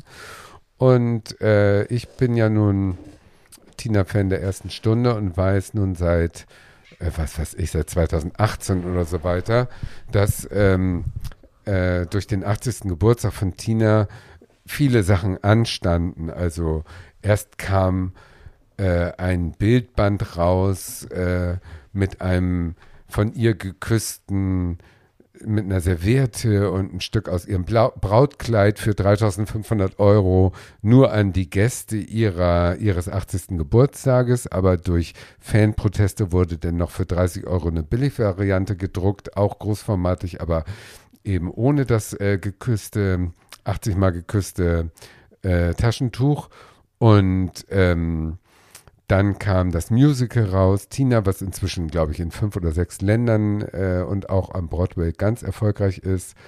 Und dann kamen immer mehr Gerüchte zu einer neuen Dokumentation und da habe ich schon so ein bisschen abgewunken, weil ich dachte, naja, also das kennen wir alles. Die Biografie ist auserzählt. Sie hat äh, zwei Biografien geschrieben. Äh, unzählige Dokumentationen gibt es, die alle diese Ehehölle mit Ike Turner beschreiben. Äh, was kann da schon noch, noch kommen? Und äh, ja, äh, auf HBO, die haben Geld in die Hand genommen und haben äh, zwei Regisseure engagiert, die äh, entsetzlich jung sind. Also Dan Lindsay und TJ Martin, die haben einen Oscar gekriegt für den Doku-Film Undefeated in 2011 schon. Da waren die gerade auch elf, also blutjung. Und die haben äh, diese Tina-Doku äh, aus Archivmaterial und einem langen neuen Interview mit Tina Turner äh, in Klammern 80 in ihrem Superhaus da in der Schweiz geführt und hatten Zugang zu den Originaltapes eines der ersten Inter oder des ersten Interviews, was sie gegeben hat, dem People Magazin 1980 oder wann, über ihre schreckliche Ehe Ehehölle. Ähm, dadurch kam dieser ganze Stein ins Rollen. Sie war tatsächlich, und das sieht man oft, die äh, erste prominente ähm, ja, die erste sehr prominente Frau, die über Missbrauch in der Ehe öffentlich in einem riesen Massenmedium, also People's Magazine war damals wie Internet, ne, das war eine Riesenauflage, die darüber erzählt hat. Und ähm, diese Geschichte ist ja ikonisch, braucht man nicht zu wiederholen, aber dieses Material, was da auf dem Tonband ist, ist natürlich noch viel härter als das, was denn nachher im People Magazine selber stand. Paul? Ich wollte nur sagen, das ging natürlich auch nicht, das abzudrucken, weil das äh, hätte, glaube ich, keine Jugendfreigabe bekommen. Was ja, ja, genau. Also jetzt hast du halt diese Tonbandaufnahmen, wie sie wirklich weint und wie sie erzählt, das war Folter und ich wollte sterben und diese ganzen emotionalen, ähm, äh, in der Stimme liegenden mh, mm, ja, Emotionen, die werden eins zu eins transportiert in diesem Film halt, äh, mit Bildern unterlegt, die das belegen. Also wenn man sieht, wie oft die gefilmt wurde, dass sie zu irgendeinem Konzert in den 70ern ging und ein fettes, blutunterlaufenes Auge hatte, das hat man aber, weil man es nicht wusste, nicht gesehen, wenn man es nicht wusste. Solche, solche Aufnahmen werden da jetzt in Zeitlupe gezeigt und du siehst wirklich, wie die da wirklich mit geschwollenem, dicken Kiefer und was alles da auftreten musste. Unfassbar. Also auf jeden Fall, der Film hat eine Botschaft und zwar, dass du überleben kannst, dass du, wenn du diese Resilienz hast, wenn du trotz aller Horror in deinem Privatleben eine Weltsicht dir erkämpfst, die irgendwie trotzdem was Positives siehst und die Energie hast, weiterzumachen und an was, eine bessere Zukunft zu glauben, dann, dann ist das ein Mutmachfilm für alle, die gerade glauben, und das ist in Corona so aktuell wie nie, mhm. äh, ich kann nicht mehr, es wird nicht mehr besser, meine Energie ist flöten. Also guckt euch diese Tina-Doku an. Leute, ihr kriegt Kraft aus dem Gucken dieser Doku. Und das ist nicht, weil ich Fan bin, sondern weil diese, ähm, die haben das so intelligent ähm, äh, zusammengeschnitten und die Interviews von Tina, die jetzt 80 ist und auf ihr Leben zurückblickt und über ihren Selbstmordversuch spricht und über ihre Vergewaltigung und, und, und, das ist unfassbar. Also das ist wirklich der eine große Aspekt, weswegen ich diesen Film wirklich empfehlen kann, auch wenn ich nicht Fan wäre. Der zweite ist, der zweite große Strang ist, und der ist für mich neu gewesen, und da bin ich auch sehr neidisch. Ich denke ja immer, ich bin eine gute Journalistin und ich hätte das Tina-Interview geführt, was noch nie geführt worden wäre, wenn sie damals zu Boulevard Bio mhm. gekommen mhm. wäre. Und ich habe nie verstanden, ich habe ja, glaube ich, 20 Einladungen geschickt und 20 Mal mit ihrem Mann Erwin Bach telefoniert. Und immer hat er gesagt, ja, ja, sie wird ja gerne kommen, aber nein, geht gerade nicht. Und und hatte immer dumme Ausreden und ich wusste immer, die war abends bei Alfred zum Essen und so weiter. Ich habe mich immer gefragt, warum kommt die Alte nicht? Das gibt's doch gar nicht. Ja, Wegen also dir. nicht wegen mir, so habe ich es natürlich gedacht. Aber die Wahrheit ist ein bisschen tiefer und das kommt in dieser, das ist die zweite Ebene. Die hat natürlich damit die Büchse der Pandora geöffnet mit diesem ersten Interview. Dadurch, dass sie über ihre schlimme Ehe einmal groß geredet hat, hat sie gedacht, damit ist jetzt auch die, äh, die Klappe ist zu, der Topf ist dicht und ich muss jetzt nicht mehr über die Vergangenheit reden. Ich gucke nach vorne und mache meine Solokarriere und kann mich darauf konzentrieren. Ja, Das ist natürlich total naiv, ne? wenn man es aus heutiger Sicht denkt, man naiv. total naiv. Die hat einfach überhaupt nicht be- gedacht, dass das jetzt natürlich das Mhm. Hat die Medien falsch Fressen eingeschätzt. für die, ja, hat die Medien völlig falsch eingeschätzt. Und immer wieder kommt natürlich Fragen nach dieser Vergangenheit. Und dann hat sie ja auch noch das befeuert, indem sie dann gesagt hat, okay, ich schreibe es jetzt einmal auf in Mhm. meiner Biografie und danach ist Ruhe. Nein, es wurde noch schlimmer. Dann hat sie gesagt, okay, ich erlaube Hollywood, dieses Buch zu verfilmen und danach ist dann Ruhe. Nein. Aber glaubt man das noch? Also glaubt man der Frau, die so viel erlebt hat, dass sie wirklich noch so Ich glaube, ist, das- dass sie ja, es bei hat jedem zwei Schritt Seiten. immer Nein. weiter sagt, okay, aber wenn ich noch ein bisschen mehr gebe, Ja, dann ist jetzt Ruhe. Und jetzt ja auch wieder nicht. sagt sie auch, Ja. ich schreibe es jetzt einmal, Ja. Ich sage jetzt alles, ich Ja. erzähle alles und dann ist aber Ruhe. Du legst den Finger in die Wunde. Natürlich hat auch sie ein Management, die sagt, wir werden diese Kuh jetzt melken und wir werden versuchen, so viel Geld daraus zu pressen aus dieser Geschichte, wie geht. Und das glaube ich ganz bestimmt, dass sie auch eine Kalkulierende ist, die das Image mitbenutzt, um weiter im Gespräch zu bleiben. Sonst hätte sie nicht, What's Love Got to Do With It mag noch ein Zufall gewesen sein, dass das biografisch anknüpft. Aber bis zum letzten I Don't Wanna Fight Anymore hat sie immer wieder ihre Ehekrise im Prinzip in Liedern verarbeitet. Und das äh, glaube ich ihr auch nicht. Das glaube ich ihr auch nicht. Aber immerhin sieht man in diesem Film, dass sie in Pressekonferenzen sitzt, meinetwegen in Venedig zu dieser Premiere des Filmes. Und die Leute fragen sie, was war der schlimmste Moment in deiner Ehe, ähm, wann hat er dich besonders gehauen? Und so weiter. Und wo wirklich ihr, ihr Blick, also bei Steve Blame, der fragt dann plötzlich nach Ike Turner und ihr Blick geht wirklich so ins Nichts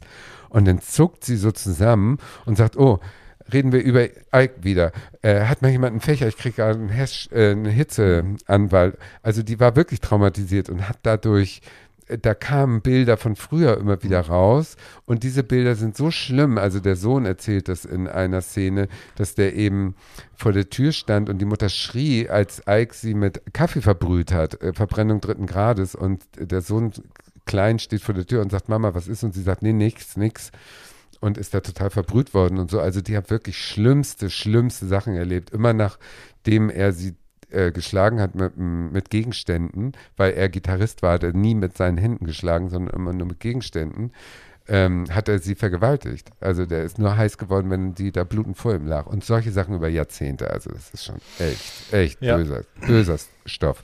Und dass die da traumatisiert ist, habe ich natürlich nie beachtet, weil ich dachte immer, Alfred Biolek wird das Interview führen, was noch nie geführt wurde, sehr sensibel. Ja, Pustekuchen, je sensibler, desto schlimmer für sie, weil natürlich dieses sich öffnen immer diese Traumata wieder hervorruft. Also insofern ein großer Tipp, diese Frau nochmal, wenn ihr sie nicht kennt. Ich erwarte es, weil ansonsten dürft ihr euch nicht homosexuell nennen. Ja. Guckt diese DVD, die jetzt als DVD zu kaufen ist ähm, und auf äh, 1000 äh, Sendern irgendwie zu streamen ist. Es ist wirklich ein, auch wenn ihr denkt, die alte ist doch äh, uralt, ja, Pustekuchen, also auch das ist äh, ein Riesenfehler, die ist so hip wie nie. Erstmal hat sie ihre ganzen Musikrechte-Katalog gerade groß verkauft, das heißt, die neue Plattenfirma kann jetzt alles nochmal wieder schick aufbereitet nach außen bringen und wieder neu äh, zu Geld machen. Und dann ist sie auch gerade mit 82 in die Hall of Fame zum zweiten Mal, diesmal als Solokünstlerin aufgenommen worden und hat zu ihrer Dankesrede gesagt, naja, wenn ich mit 82 noch äh, Hall of Fame aufgenommen werden wer- muss ich irgendwas richtig gemacht haben. Also Leute, ja, sie hat viel richtig gemacht. Guckt es euch an. Weißt du, was die Schlagzeile der New York Post am Todestag von Ike Turner war? Endlich ist er tot. Tinas Äh, Husband. Nein, so ähnlich. Ike beats Turner, äh, Ike beats Tina to death.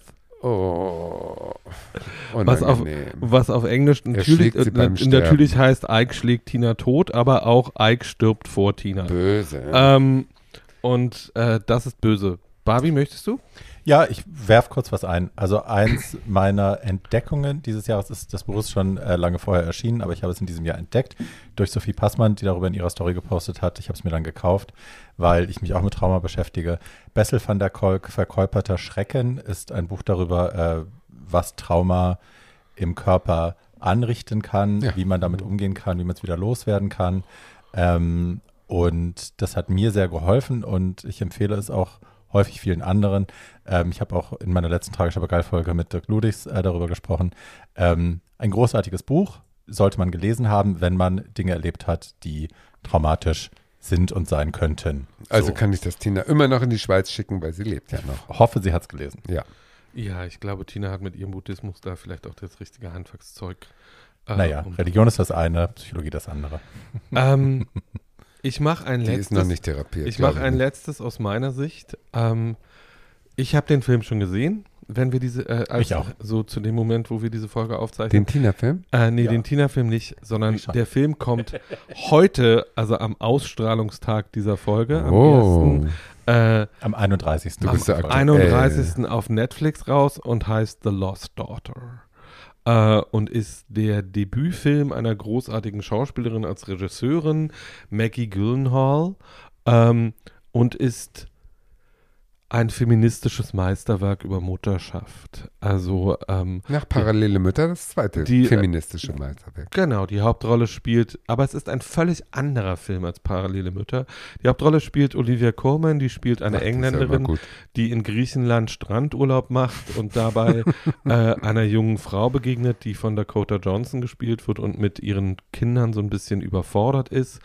Ähm, und wir erfahren in Rückblenden, warum Frau Coleman da alleine ist und warum äh, sie keine Kinder dabei hat. Äh, die ähm, jüngere Version von Olivia Colman wird von der großartigen Jessie Buckley gespielt. Ähm, das ist fantastisches Schauspielerinnenkino. Meine Voraussage, ich werde mich daran äh, im Februar messen lassen müssen, ist, dass Olivia Colman für diese Darstellung ihren zweiten Oscar gewinnt. Hoffentlich, das gönne ich ihr wirklich. Die ist sympathisch und talentiert. So, also äh, wer heute vielleicht vor der Fete noch was ordentlich äh, ich, Bisschen Kultur über äh, Mütter. bisschen, bisschen Intelligenz braucht, kann sich The Lost Daughter heute auf Netflix angucken. Mir fällt übrigens noch, übrigens, dass äh, mein, mein, mein Worst Moment war Spencer über Diana, die, dieser Spielfilm. Der, Der ist aber nicht aus diesem Jahr. Richtig. Nee, aus welchem Jahr denn? Äh, Oder nee, Doch. ich denke über Diana, der war auch furchtbar. Nein, aber Spencer mit Ja, ja, Spencer ist Kristen- richtig. Ja, ja, Spencer ist richtig. mit dieser komischen Vampire. Diana ja. ist mit Naomi Watts und war auch schrecklich. Ja, aber Ähm, dieser und- hier ist richtig, richtiger Schund. Den habe ich nicht gesehen, da Dieser kann ist richtiger Schund, richtiger Schund. Also man kann ein bisschen verstehen, warum die total geisteskrank war und warum der Palast überhaupt nicht im Ansatz mit der klar kam. Das kann man vielleicht nachvollziehen. Aber du als Diana-Fan sagst ja, du findest die Darstellung von ihr nicht richtig, dass sie so komplett gaga war. Nein, das kann ich nicht sagen. Ich finde, das ist eine Facette, auf die ich vorher nicht geachtet habe, weil ich Diana in dem Medien Output äh, kennengelernt habe, wie er nun mal war in den 80ern und Opfer 90ern. und. Opfer und süß. Als die gestorben ist, das weiß ich heute noch genau, wo ich war, wie ich das erlebt habe. Und ich bin nach Paris gefahren und habe im Tunnel geweint. Really? Ich war, ja. Wow. Ich war richtig, richtig angefressen, als sie gestorben ist, weil ich die als Mutter Teresa 2 äh, empfunden habe. Und in diesem Film wird es vielleicht, ein Teresa bisschen- wird's vielleicht ein bisschen. Ja, Mutter Teresa Barbie, du war. kriegst nichts mehr Du, zu trinken. nein, nein, nein. Mutter Teresa war eine Bitch. Ich Ja. habe eine Geschichte, wie die Nonnen von Mutter Teresa in Indien Kinder geklaut haben und sie zur Adoption weitergegeben haben. Eine wahre Geschichte. Also Mutter Ja, Teresa das, war nicht ich- so einfach. das, was ich Ja, an ich Mutter mein, Teresa also sehr Mutter böse, Theresas böse, böse. Wo, also, dass sie immer gesagt hat, sie macht das nicht für die Menschen, sondern sie macht das für Jesus. Ja, auch schwierig. die Leute sind ja eigentlich scheißegal, es geht nur um ihren Dienst an Jesus und deswegen haben die auch in furchtbaren Konditionen äh, Ja, ja, ja, gerettet, in Anführungsstrichen, leben müssen. Ja, ja, also ja, ja. Mutter Teresa war nicht dem Dienst am Menschen Nee, verpflichtet. aber sondern hatte auch eine gute Imageberaterin, offensichtlich, weil sie Ja. hatte ein gutes Image. Und Erkennt Diana auch. Erkennt Und in diesem Film wird gezeigt, dass sie eben total manisch verrückt war und da in diesem Palast alles gemacht hat, um auch verrückt angesehen zu werden und, und, und, und wirklich äh, nicht reinpasste von A bis Z und warum die solche Ehen arrangieren, ist ja sowieso ein großes Rätsel. Also Well, man so. weiß es nicht. Barbie, du hast nur einen. Ich habe noch Insofern- zwölf Sachen hier auf meinem Zettel, die Ja, ich kurz hau noch raus. mal anbringen Hau werde. raus. Auf jeden Fall Ähm, ist der Film schlecht. So. Ein Negativ-Ding, was mich dieses Jahr genervt hat und auch äh, fortwährend nervt, ist der absolute, die absolute Überpräsenz von allen. Drag Race Franchises Ach, das auch. weltweit. Also Ja. es ist ja, ich habe, also ne, momentan sind Drag wir auf Race dem Stand. Wuppertal. Es gibt Ja. seriously, der Das Drag fehlt Race noch. Everything. Ja, das Ru ich will sich so. offensichtlich auf die alten Tage noch ein bisschen vorbereiten. Äh, die zweistelligen Millionenbereiche, die sie schon auf dem Konto hat, Beträge. Ich glaube, äh, es sind, eher noch drei. Hat es was mit maybe. Geld zu tun oder mit Natürlich. Macht? Nein, es hat wahrscheinlich auch mit Macht. Ja, mit Macht. Ich Eitelkeit. glaube, der will. Aber ja. ich glaube, die Alte will einfach so gut jetzt vorsorgen. Das sagt sie auch in Interviews immer wieder. I'm gonna do everything I can Ja. for money.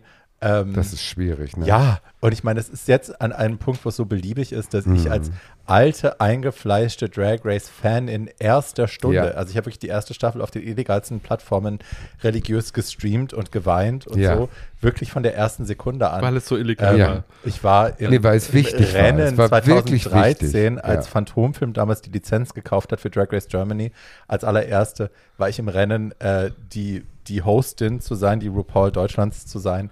Ohne irgendeinen Bekanntheitsgrad natürlich, hi. Hm. Aber ähm, ne, also so, so lange und so intensiv bin ich an diesem Ding dran und wir sind auch jetzt, Conchita und ich haben äh, uns bemüht, äh, Wow Presents oder World of Wonder generell dazu zu kriegen, ähm, uns die deutsche äh, die deutsche Option quasi zu übertragen, ne, das mit uns zu produzieren und das Desinteresse könnte nicht lauter klingen. Ja. Weil Deutschland ja so ein unwichtiger Markt ist. ja, weil es Heidi Klum halt auch versaut hat mit Queen of Drags, müssen wir Ja, auch ehrlich ja, sein. muss man auch Aber ähm, ne, alle anderen, also es gibt Drag Race Italia, Spain, France, UK, Thailand, Philippines, exactly. Jetzt kommt äh, anscheinend kommt die Gewinnerstaffel, anscheinend kommt UK Against the World. Also es gibt so ganz viele Franchises noch, von denen wir Ja. noch offiziell nichts wissen, die aber anscheinend in the making sind. Ja, irgendwas, wo sie jetzt live singen Und- müssen, kommt gerade, Queen of gerade. the World. Queen of the World. nicht. läuft schon. Ja, Oder Queen of the mit Galaxy, einer völlig Universe, unfähigen äh, Trixie Mattel, die immer nur so als Fangirl da sitzt und ihre komisch geschminkten Augen I aufreißt. don't know, ich habe es noch nicht gesehen. Also die Langweilig. Teilnehmerinnen sind auf jeden Fall super. Ich weiß, Ada Fox ist dabei. Und Ada Ja, ja, die Teilnehmer mega. sind gut, die können singen. Ada Fox ist super. Aber die Jury ist ein Albtraum. Aber Vanessa Williams und Michelle, also I Ja. Vanessa Williams. I ich love. bitte dich. Come on. Gut, ja. Vanessa Williams ist eine große Künstlerin. ja, Du hast sie mal ich in, weiß irgendeinem, nicht in so irgendeiner recht. Folge hast du mal gesagt, das ist ein amerikanisches Ex- Ex-Model. Ja, das ist Heidi Klum auf amerikanisch, finde ich auch. Also die Annie kann gar nicht. Survey, um bei Conchita zu Erzähl bleiben. weiter, erzähl weiter. So, nee, das ist mein ein Negativ. Ähm, ich habe noch. Da musst du noch ein bisschen mehr. Nee, nee, nee, äh, nee, doch, doch, das doch, doch, das ist wirklich schlecht, Ja, ja, was aber der das macht. Ähm, ich habe noch zwei, drei Serien, die ich kurz reinschmeißen will, die ich gar nicht weiter erklären will. Zwei, groß. Midnight Mass habe ich sehr genossen dieses Jahr, sollte Dito. man gucken. Schitt's Creek habe ich dieses Jahr entdeckt und in einem Rutsch durchgeschaut. Äh, auf den dritten Anlauf, am Anfang habe ich es nicht verstanden, dann habe ich es durchgeschaut und gesuchtet und habe es geliebt. Mit Drogen oder ohne? Ohne. Okay, Ohne ich Ist ganz- überhaupt nicht Ich ist verstanden. nehme ganz- seit über ist ganz einem Jahr unnötig. gar keine Drogen Okay, mehr. super. Ich kann es gar Creek, nicht Creek verstehen. ist so durchgeknallt, dass man dazu keine Drogen braucht. I ich kann es nicht verstehen. Ich fand's doof. Ähm, Ted Lasso, lustigerweise. Habe ich Nie auf gesehen. Weiß soll gut sein, habe ich noch nicht eine I einzige didn't- Minute von gesehen. Also, ne, du kannst es mir auf dem Papier präsentieren und ich sage dir sofort, ist, ich werde keine Sekunde dieser Serie genießen, weil Fußball, Heteromännerwelt, all dieser Blödsinn, Amerikaner kommen nach England, um den Engländern Fußball zu erklären, das ist alles so scheiße, dass man es nicht gucken will. Und dann habe ich es geguckt und habe mich so verliebt in die erste Staffel. Die zweite fand ich dann dämlich, aber die erste Staffel habe ich sehr geliebt und ich habe in jeder Folge geheult auch, wo man auch denkt so, okay, well, whatever. Ähm, ja, but I did like it. Äh, hier steht noch Medien. Abuse. Achso, das war für Tina Turner, der Medienabuse. Den habe ich aufgeschrieben. So, und jetzt kommen wir zu meinem großen, finally, zu meiner großen, ähm, zu meinem großen Fundstück des Jahres. Ich sage deswegen Fundstück des Jahres, weil es Keiner älter ist. außer dir es ist gefunden hat. älter als It's all äh, my fault. 2021, genau. Und die Schulz ist schuld. Schulz ist schuld. Wie so oft. Ähm, und ne, das muss, das bedarf ja auch einer Einordnung. Ich Paul Schulz, ganz oft, wenn wir hier fertig sind, sagt Paul Schulz, ich habe eine Serie für dich. Das ist das Ding für dich und du wirst ausrasten. Das ist das Beste, was du je gesehen haben wirst. und dann liegen die DVDs hier drei Monate auf meinem, auf meinem Schrank, bis ich sie endlich anschaue. Und dann gucke ich sie und denke mir, What the Nein. fuck, Schulz? Das war mittelmäßig und Rotze.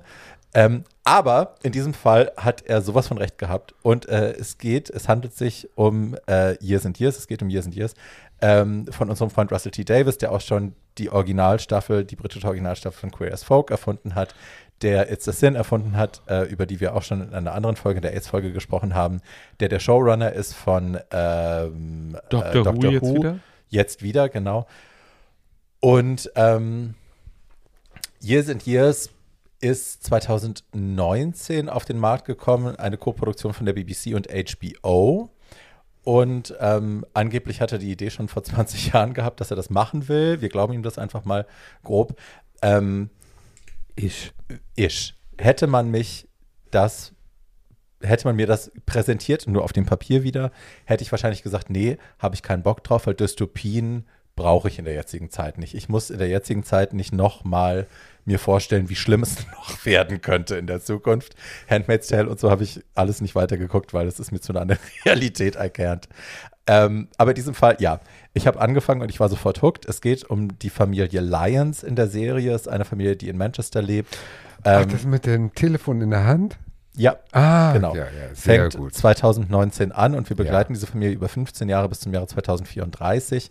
Ähm, es gibt eine Matriarchin, das ist die Großmutter Muriel, ähm, die so ein bisschen die Fäden in der Hand hält. Die Elterngeneration fehlt komplett. Die Mutter ist tot, der Vater ist Persona non grata, weil er äh, die Mutter betrogen hat und deswegen von der Familie geschasst worden ist.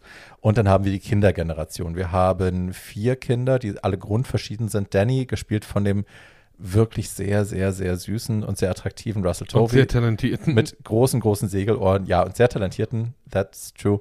Ähm, der spielt einen Jungen namens Danny, der schwul ist, von seiner Familie komplett akzeptiert. Das ist nie ein Thema in dieser Serie. Generell Homophobie gibt es in der Serie eigentlich gar nicht, was Tolles. Ähm, verheiratet dann im Laufe der ersten Folge mit einem Mann namens Ralph, einem Grundschullehrer. Ähm, die sind beide relativ spießig und solide, muss man sagen. Ja. Dann haben wir Edith, äh, das ist die große Schwester, die bisexuell ist, ähm, eine wirklich berühmte, in England berühmte Umwelt- und Politaktivistin ist, die in der Weltgeschichte rumschwirrt, die die Familie eigentlich nie sieht. Eigentlich, ne, die schreibt Bücher, Ja. die ist im Fernsehen und so. Dann haben wir Rosie, ähm, die sitzt im Rollstuhl, äh, leidet an Spina bifida, also einer, äh, äh, wie sagt man, äh, Wirbelsäulenspaltung, glaube ich, oder Röhrenbildung, wie auch immer man das richtig ausdrückt. Ähm, wo das aber auch nie Thema ist. Also ihre- Behinderung ist eigentlich nie Thema. Die verhält sich auch nicht wie eine, in Anführungsstrichen, Behinderte, sondern ähm, die ist sehr vorlaut, sehr fordernd ihrem Umfeld entgegen und die Welt begegnet ihr auch so. Und ich finde das toll, dass sie so inszeniert worden ist. Die hat zwei Kinder, äh, Lincoln und Lee. Bei Lincoln finden wir später raus, dass Lincoln trans ist. Das wissen wir am Anfang noch nicht. Ähm, so, dann haben wir Emma Thompson, die äh, eine Trump, Thatcher, Boris Johnson Hybrid-Persiflage spielt. Also eine, eine Politikerin, die äh, sehr in die heutige Zeit passt, die ist sehr mit dem vertraut, was wir auch heute kennen aus den Medien. Also eine laute, polemische, das ist, also alles, was gegen mich ist, ist Fake News und äh, ich arbeite mit Angst, ich arbeite mit Bildern, die nicht belegbar sind und so. So eine Art von Politikerin, die irrsinnig charismatisch ist und deswegen auch, und weil es natürlich Emma Thompson ist, ein Sympathieträger, aber ja, sie ist natürlich grauenhaft und ein Monster und alles, was sie will, endet im Faschismus. Sie hat eine Party, die sie die Four-Star-Party nennt. Ähm, da fangen wir an. Und es gibt, es ist eine Miniseries, es gibt sechs Folgen und in diesen sechs Folgen springt die Serie immer wieder ein paar Jahre voraus ähm, und entwirft so ein Bild davon, wie es in England weitergehen könnte, aber das bezieht natürlich den Rest der Welt auch mit ein. Also es äh, geht um Trump, es geht um Merkel und so. Es geht um die große politische Bühne auch. Und ähm, was man jetzt so wiedererkennt, wenn man es jetzt anschaut, ist eben diese Angst vor der Zukunft und vor dem, diesem Informationsüberfluss, den wir nicht so richtig sortieren können, weil es zu viel ist. Was davon ist Fake News, was davon ist echt, das kennen wir ja alles.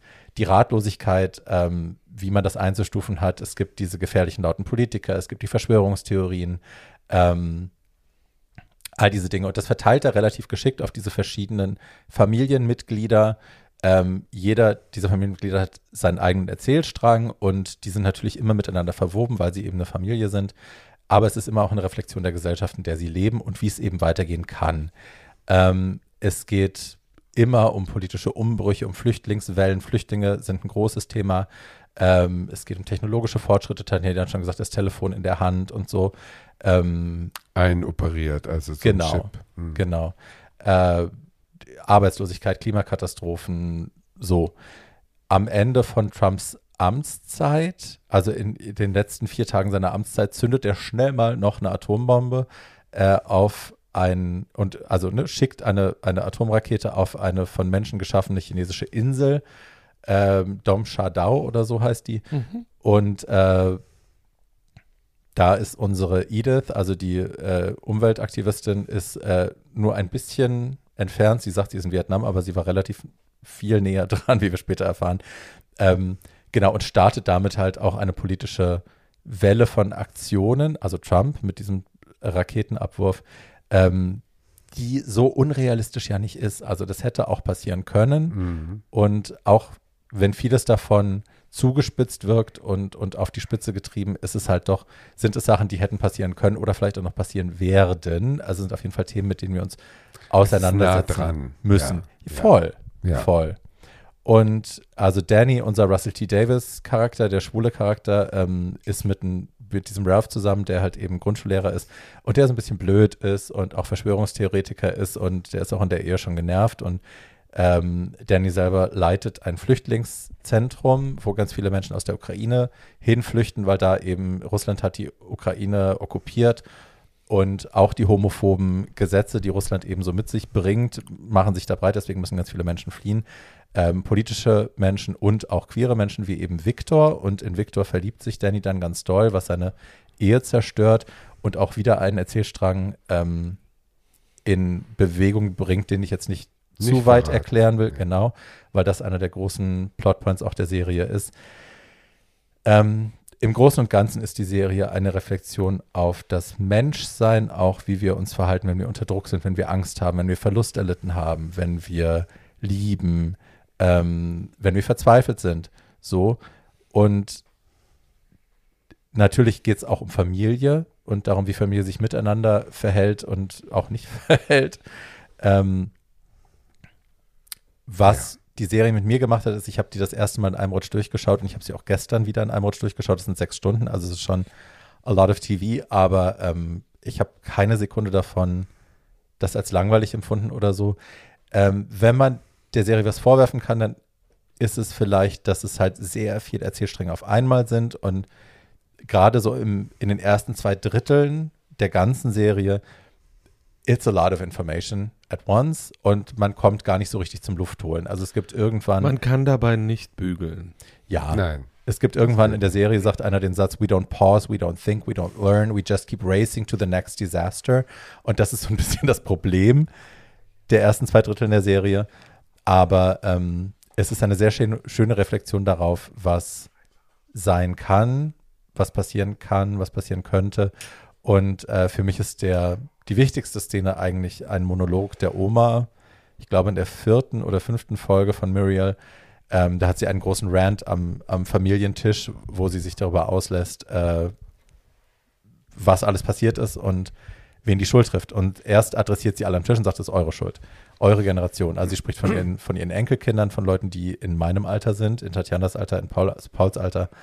Sagt, das ist alles eure Schuld, weil ihr habt das alles passieren lassen. Am Ende erweitert sie das und sagt, das am Ende sind wir alle schuld, weil wir alle nichts getan haben. Wir haben nichts getan, wenn im Supermarkt die Frauen ausgetauscht worden sind gegen die Roboter Cash Systems, wo man nur noch scannen muss. Wir haben alle nichts gesagt. Ähm, Ja, ja. und ne, wir gucken jetzt an die, weil auch Flücht, das Flüchtlingsthema ist ein großes Thema und die Empathielosigkeit der westlichen Welt gegenüber den Flüchtlingen in der Situation ist ein großes Thema.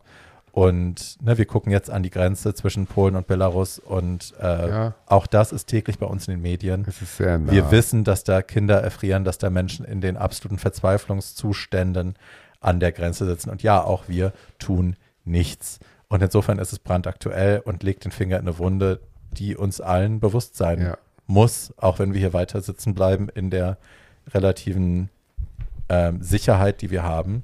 Ähm, es ist ein dringender Aufruf an uns alle, die Augen nicht zu verschließen und nicht darauf zu warten, dass irgendwann uns jemand informiert auf Instagram, dass der Faschismus jetzt übernommen hat Das und dass die Menschlichkeit jetzt übrigens ad Vorsatz acta fürs gelegt ist, Jahr. sondern dass wir alle daran mitwirken, was für eine Ja. Zukunft wir eventuell haben. Und deswegen ist es auch eine, ein guter Tipp zum Ende des Jahres. Ein sehr guter Tipp. Ich habe eine, eine Mini-Kritik, also das ist aber wieder meine böse, böse, böse Kritik, die ihr sofort kaputt Bitch. machen werdet. Die, es Zu ist ja Schwarze. modern, ja, genau, ja, im Prinzip ist es das. Es ist Tatjana. Nein, es ist nicht genau das.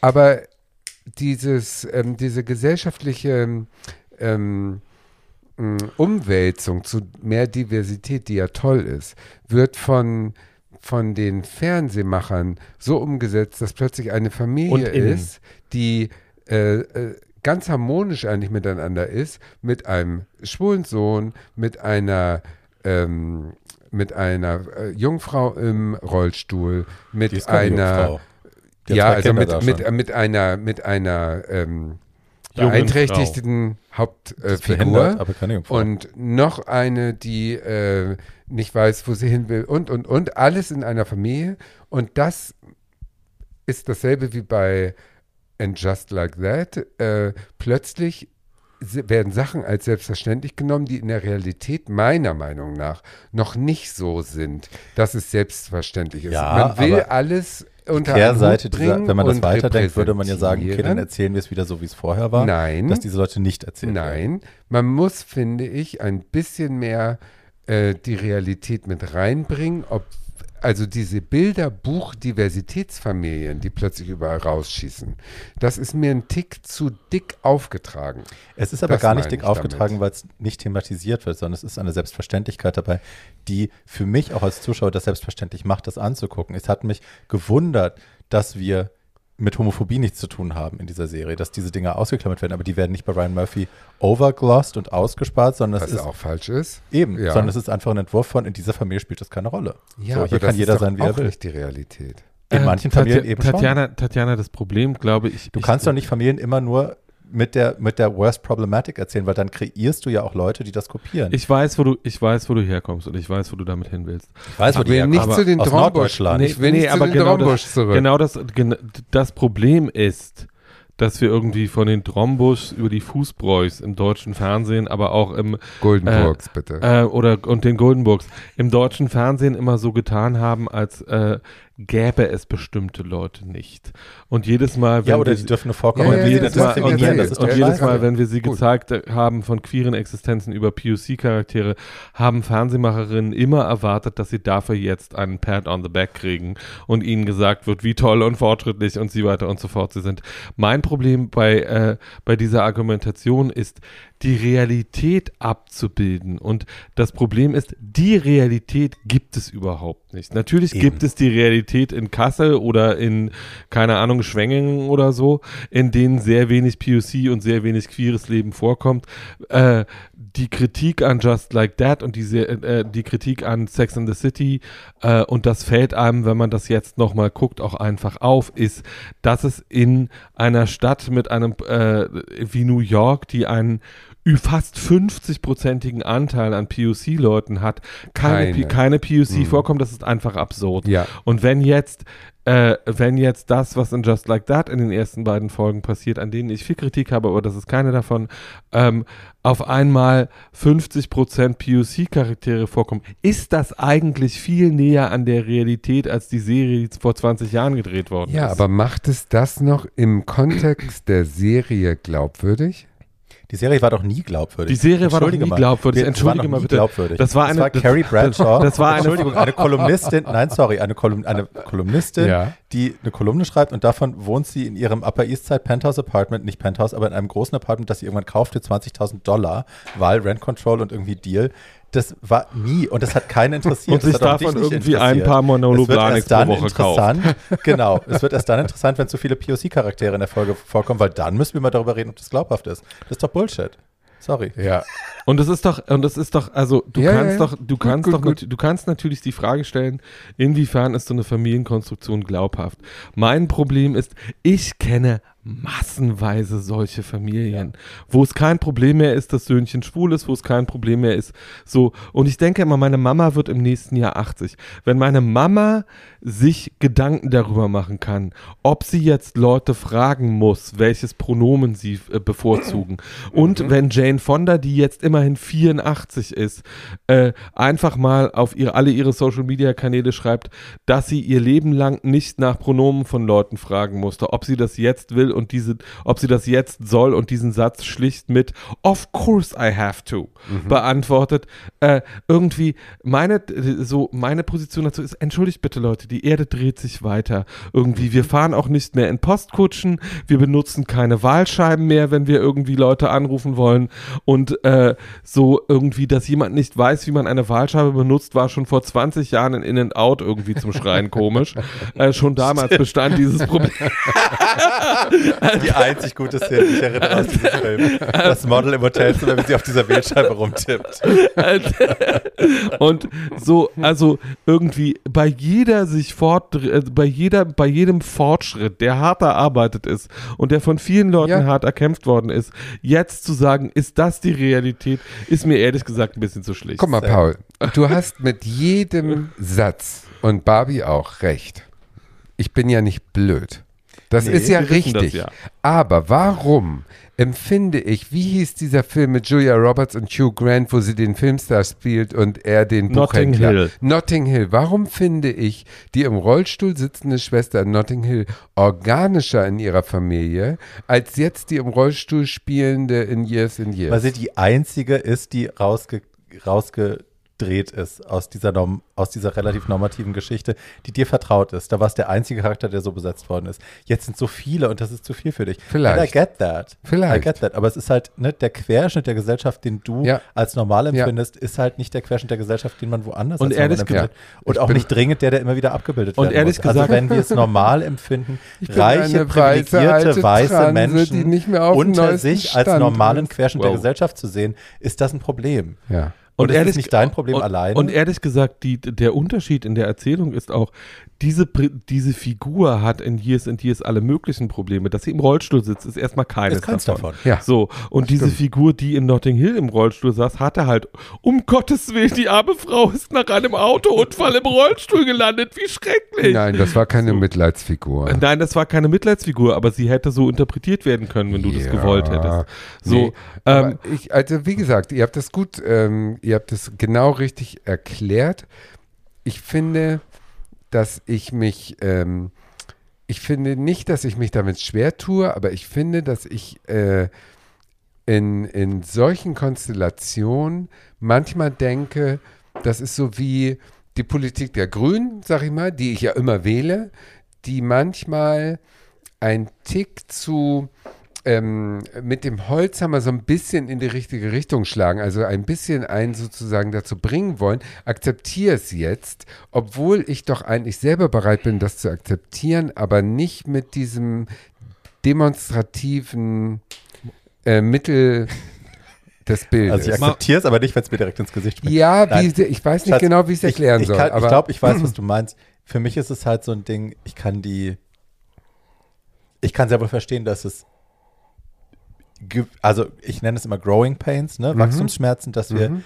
dass es eine gewisse Zeit braucht, bis sich Leute daran gewöhnt haben, dass Mhm. Dinge anders erzählt werden und selbstverständlicher erzählt werden und dass es nicht dass die Funktion, also dass es nicht Tokenism ist, dass die, dass die Person jetzt nicht besetzt ist, damit wir Mitleid haben mit einer behinderten Person.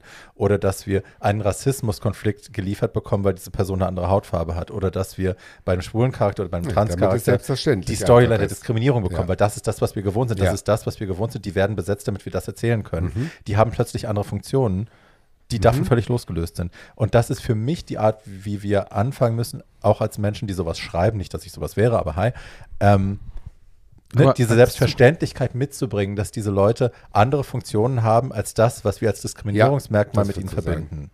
So. Also was ja, was ja daran ganz bemerkenswert ist, ich bin ja gerade damit beschäftigt, so ein paar Sachen zu schreiben, ähm, ist, dass schon so Fragen, die man sich beim Schreiben solcher Bücher vorher äh, Mhm.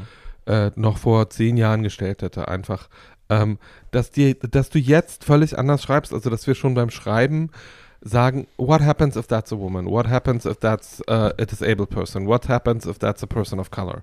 Ähm, und dass du im Prinzip nicht mehr danach, und dass, dass das auch nicht die Frage danach nach Repräsentation ist, sondern einfach, macht es die Geschichte stärker, macht es die Geschichte interessanter? Äh, welche Drehung entsteht dabei? Ist es eine andere Art von Sichtweise, die wir noch nicht gesehen haben? Das ist ja eins, also das ist für mich vielleicht, ich habe das natürlich schon seit fünf oder sechs Jahren wahrgenommen, aber das ist für mich vielleicht die erfolgreichste und äh, schönste Entwicklung der letzten äh, 24 bis 63 Monate, äh, bis 36 Monate, dass Leute begriffen haben, dass Vielfalt Geschichten interessanter macht und nicht komplizierter. Also, sorry, allein die Annahme, und das ist ja eine Sache, die uns allen nicht bewusst ist, aber mit der wir groß geworden sind, dass die Menschen, die im Fernsehen äh, oder im Film einen Platz haben, sind jung, weiß, schlank und schön. Und im auch Schlagen sind reich. sie immer noch größtenteils, Ja, egal was aber sie sonst das war, so sind. das war unser, unsere Prämisse. Leute, die in der Werbung besetzt werden, sind jung, weiß, schlank und schön, es sei denn, sie haben eine andere Funktion. Sie sind alt, dick oder so, aber das hat dann mit der Rolle zu tun. Ansonsten, der, der Default Thing, die, die Werkseinstellung ist jung, weiß, schlank und schön. Und alles andere muss erstmal, alles andere, sure, und alles andere muss erstmal erklärt werden. Und das muss eine Funktion haben. Und dass jetzt eine Normalität geschaffen wird, wo solche Leute besetzt werden, einfach weil sie Teil der Gesellschaft sind und gar keine andere Funktion haben. Die sind einfach nur Teil der Gesellschaft oder Teil dieser Familie und müssen keine andere Funktion haben. und das ist erstmal so und müssen fremd. auch nicht erklärt werden. Das ist Eben. die Geschichte. Und das ist dann so fremd, dass man sagt, aber warum sind die denn hier? Ja, und jetzt wende das mal an auf die letzte Staffel von Pose. Weil bei Hab ich ja Pose. gesagt, finde ich scheiße. Ja, eben, aber warum? Ähm, Weil bei, mir alles viel zu schnell erzählt worden ist, weil ich das Gefühl hatte, die mussten ganz schnell fertig werden mit allem, was sie noch zu sagen hatten. So. Ich fand es furchtbar. Und ich fand, Entschuldigung, diese Auflösung, dass, also alle sind jetzt happy, alle, Angel kriegt ihr super Dream Wedding und das ist natürlich das Dream Wedding von einer passable, also Woman. Ne? Alle Transfrauen, die erfolgreich und glücklich sind in dieser Serie, sind passable, die sehen aus wie Cis-Frauen. Allein das finde ich ein Affront. Dass, äh, dass Elektra mit der Mafia Geschäfte eingeht und dass das nie aufgelöst wird, finde ich ein Affront. und dann mit Telefonsex, wo man sich ja vielleicht Gedanken darüber macht, Telefonsex ob ist sie dabei das eine andere Ding, aber sie Frauen legt sich ja wirklich mit der. Mafia ins Bett, eindeutig. sie sagt ja, ich mache jetzt mit der Mafia Geschäfte und so. Das finde ich alles un, also finde ich unmöglich. Und Gloria, wir saßen hier und haben zwei, drei Folgen zusammengeschaut und sagt, Gloria, das ist wie Theater gucken. Und da hat sie recht. Also es sind teilweise so zwei Charaktere, die kommen so hölzern auf die Bühne gestellt, setzen sich an den Tisch, dann es gibt so eine Lampe von vorne und jeder Satz, der gesagt wird, hat so eine Botschaft. So, ich habe hier Message, oh ja, da kommt mein Satz, nächste Message. Und es ist so Message, Message, Message, Ja. alles klar, ihr habt wenig Zeit, ihr wollt jetzt viel sagen, we get it. Aber kann diese Serie noch irgendwie atmen? Das war doch mal irgendwie spannend. Und am Ende des Tages, ja. aber ist nicht das ähnlich wie der Versuch, diese diverse Familie abzubilden? Ein Tick zu Nee. viel des Nee. Guten? Nee. Weil es halt eine, weil es halt eine klassische Mittelstandsfamilie ist, die normalerweise, also ähm, das ist halt vom sozioökonomischen Background genau die Art von, von Familie, um die du normalerweise eine britische Fernsehserie stricken Ja, würdest. aber würde da denn nicht jemand die Homosexualität des Sohnes doof finden? Nicht immer, Oder, Tatjana. Ja, Wie viele gut. Familien kenne ich, wo das kein Thema ist? ja, ich ga, kaum. Seriously. Ja. Ja, get out of your bubble. Ja, ja, ja, nee. Also- ich, Nein, aber also ich glaube hab nicht, dass ich meine Familien beste kenne, wo es Freundin alles so zwei harmonisch Kinder ist. und da wäre es, also ich glaube, der wäre es tatsächlich lieber, wenn die queer wären, weil ne, die ist halt auch Mhm. so sozialisiert, die findet das irgendwie, die findet die Heterosexualität so ein bisschen doof und die hat zwei, wie sagt man denn, Neffen? Zwei Neffen, die hat zwei Neffen ähm, und der eine ist offensichtlich schwul, Mhm. so, das wissen wir alle schon relativ lange. Und die ganze Familie guckt darauf, dass die Mutter und der Vater sich gescheit verhalten, dass die nicht darüber lachen, wenn der das, Hand, das Mhm. Handgelenk abgewinkelt hat oder so, dass es überhaupt keine irgendwie negative Prägung gibt für dieses Kind, was die Sexualität anbelangt. Mhm. Die ganze Familie guckt da drauf mit, mit Argus-Augen. Alle beobachten die Eltern, Ja, dass das die ist es bloß natürlich richtig super. machen und die werden bei Ja. jedem Familientreffen zusammengerufen und wird immer gesagt, habt ihr über gelacht und so, dann kriegt, kriegen die auf die Fresse. Also Mhm. verbal. Ja, So, ja. die ganze Familie guckt darauf. Ich werde konsultiert, ich werde dazu gerufen, irgendwie sag mal und so können wir das sagen und so können wir das nicht mehr sagen. Das sind die Realitäten, die ich so erlebe. Guck Und ich sag, gar guck, nicht. Guck mal, Ja. guck mal, Liebes, ich saß gestern bei einem Geburtstagsessen neben jemandem, der 21 ist und auch schwul. Ähm, und wir saßen da, irgendwie, es war ein 50. Geburtstagsessen, ich bin 47, die Person war 50, die, der andere äh, schwule Mann, der da am Tisch saß, war 42 und dann saß da dieser 21-Jährige. Wir waren zu viert.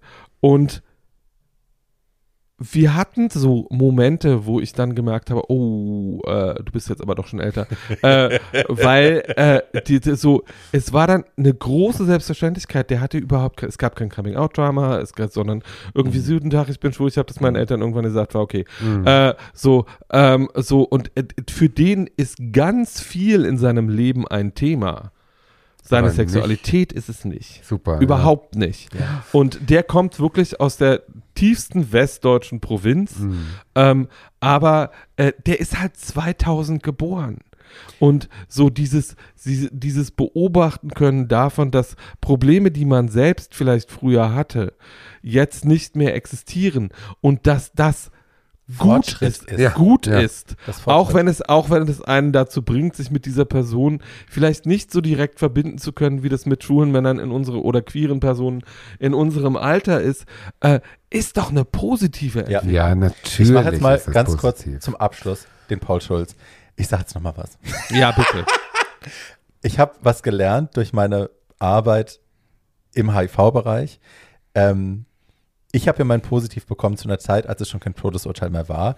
Ich habe aber das Trauma des Positivwerdens genauso empfunden, als wäre es noch ein Todesurteil, weil ich das so gelernt hatte, weil ich das aus Filmen, aus Mhm. Büchern, aus Erzählungen und auch aus Erfahrungen mit Positiven so gelernt hatte. Es ist ein Todesurteil, deswegen muss das für mich traumatisch sein. Und das war es dann auch. Also es war, es hat mich Jahre meines Lebens gekostet, damit klarzukommen. Und es hat äh, eine Konversation mit einer anderen Positiven, Heike Gronski, hat es gebraucht, um mich darauf hinzuweisen, dass ich das nicht weitergeben darf. Dass es meine Verantwortung ist, dieses Trauma nicht Großartiges weiterzugeben. Gespräch mit Frau Gonske übrigens. Herzlichen Dank nochmal dafür. Dankeschön, aber das war nicht in dem Gespräch, das hatten wir beim, bei dem Podcast, als ich ihr Gast war. Ähm, und ne, das hat es gebraucht, um mich da aufzuwecken, dass ich kapiert habe, ich darf mein Trauma und auch mein ererbtes Trauma und auch mein eingebildetes Trauma Mhm. nicht an die nächste Generation weitergeben, der es schon besser geht. Weil ich glaube, dass das die Realität ist, wie ich sie erfahren habe, so musst du sie auch erleben. Und ich glaube, das ist eine wichtige Aufgabe für jede Generation von queeren Menschen. So, sobald es sukzessive besser wird, dürfen wir nicht mit unserer Verblendung oder unserer Erinnerung an das, was war, das der zukünftigen Generation schwieriger machen, als es sein muss. Das ist, glaube ich, wahnsinnig wichtig. Das ist doch der Vorsatz fürs neue Jahr. Ich glaube, ja, ich habe noch einen zweiten für die, die Jüngeren. Ähm, Schade. Ja. Es hätte so ein Es schöner so- Abschluss so sein ein- ich habe aber noch einen zweiten. Nee, das ist mir, das ist mir, das ist mir sehr, Erzähl. das ist mir sehr, sehr wichtig. Ich bin ja froh, wenn ich diese weil es, Diskussion glaube ich, angestoßen weil es, glaube ich, zum queeren Generationenfrieden so ein bisschen beiträgt. Wir sind ja im Moment in einer Situation, wo es oft Geholze gibt zwischen irgendwie, wo die einen Boomer schreien und die anderen Millennials oder Ja. Generation Z oder was auch immer. Ähm, und ich glaube, es würde zum queeren ähm, Familienfrieden beitragen, wenn wir alle bereit wären, mehr über das Leben der jeweils anderen zu erfahren. Nämlich, dass wir Alten uns aufmachen und sagen, eine ganz offene Frage, wie geht's euch? Was sind eure Probleme? Und uns nicht davon abgestoßen fühlen, wenn die jüngere queere Generation vielleicht völlig andere Probleme hat als wir. Und umgekehrt, äh, vielleicht, ich irgendwie gehe auf die 50 zu und mache diese Erfahrung mit meiner Mutter immer wieder seit 15 Jahren, äh, einfach eine offene Frage zu stellen, nämlich zu sagen, wie geht's dir? Und dann zuzuhören, ohne Urteil, ohne Erwartungen, ähm, einfach mit großer Neugierde in ein völlig anderes Leben, mit dem einen, mit dem einen vielleicht bestimmte Dinge verbinden, aber viele andere eben nicht. Und dass wir auch innerhalb der eigenen queeren Community gucken, wir werden immer vielfältiger, wir werden immer heterogener. Ähm, wir werden nicht hetero, aber wir werden heterogener. Heterogener, Mhm. unterschiedlich. Und, äh, und diese Vielfalt als eine Bereicherung zu betrachten, unser aller Leben Ja. und den Schmerz der älteren Generation, der da vielleicht noch vorhanden ist und die Probleme und die Traumata der älteren noch Generation nicht als was zu betrachten, was es zu überwinden gilt äh, und was man unbedingt wegdrücken muss, sondern einfach als Teil unserer Geschichte. Äh, weil wir so drei, die hier sitzen, alle rund um die 40, 50, 29. ähm, ja, whatever. In äh, Hundejahren. sind die, sind die erste, sind die erste Generation, ähm, die im Gegensatz zu Leuten wie Rosa von Braunheim oder Matthias Frings oder äh, Jerome Castell, die die Chance haben, im Geschlecht, äh, äh, mit einer relativen Angstfreiheit aus dem Leben zu scheiden. Ähm, viele dieser Traumatisierungen, die wir haben, können überwunden werden und können bearbeitet werden, weil wir jetzt die Chance haben. Und ich glaube, wenn sich 21-Jährige oder Leute, die jetzt 19 sind, hinstellen und lernen, woher sie kommen. Who's your family? Ähm, what happened? Äh, irgendwie. Und nicht sagen, irgendwie, AIDS ist furchtbar und darüber will ich nichts wissen und ich will über diese ganzen Leichen in eurem Keller, mit denen könnt ihr alleine alt werden. Ähm, das äh, muss alles nicht sein, sondern die queere Geschichte ist inzwischen über 100 Jahre lang und darauf können wir stolz sein und davon können wir alle was lernen. Und zwar gegenseitig. Ähm, und Ja. vielleicht, äh, Tatjana, du hast es doch so, so, such dir doch einfach ein paar jüngere Männer, die dir, äh, äh, die dir sagen, Das Loch besamen. äh, nicht das Loch besamen, das macht sie doch nicht so gerne. Ich bin Ähm, noch Kammdampf. Sie Aber- diese Kammdamp. ja. Aber was mache ich jetzt mit meiner ganzen Lebenserfahrung? Gebe ich sie jetzt weiter oder ziehe ich mich zurück und Schatzi, du versuche machst, nicht äh, lehrerhaft mir Schatzi, zu sagen? es, es, es, es, weiter. Es, es ist ganz einfach. Du machst dieses Angebot und wenn es angenommen wird, wird es angenommen und wenn es nicht angenommen wird, wird es Gibt's nicht Ärger. angenommen. Dann nimmst du es nicht persönlich, Das fällt mir ein bisschen ähm, schwer. sondern äh, well, welcome, äh, welcome to older age, Baby Cakes. Ja. Ähm, das ist halt so. Ähm, irgendwie die junge, die junge Generation hat keine Verpflichtung, äh, äh, auf meine auf äh, die- auf auf die- Perlen der auf- Weisheit. zu hören. auf dich, ich auf deine mich ja Weisheit Frau Malzahn, die zum goldenen Drachen der Weisheit wird. So ein Ah. bisschen sehe ich mich. Ja, die haben aber, weißt du, Ich sehe irgendwie. mich als der alte, die, die alte vom wandelnden Berge. Ich bin die Chronistin. Welche alte? Äh, äh? Kennst du nicht? Nein? Die alte vom wandelnden Berge? The Die Woman in unendliche the. Geschichte. Ja, Welche ja. Geschichte? Die unendliche Geschichte. Michael Ah, Ende. ja. Ich, wandelnden bei Berge Jim ist der Knopf. Chronist, der alles aufnimmt. Ja, The Woman in the High Tower. Ja, ich Ähm, sehe mich als Malzahn. Fuck all the way off. You can over there with the microphone. Ja. My Ja. ass. Okay, Ähm, also nochmal ganz kurz zurück zu Barbie. Tolles Fazit. ja. Nein, Wir schneiden das alles raus.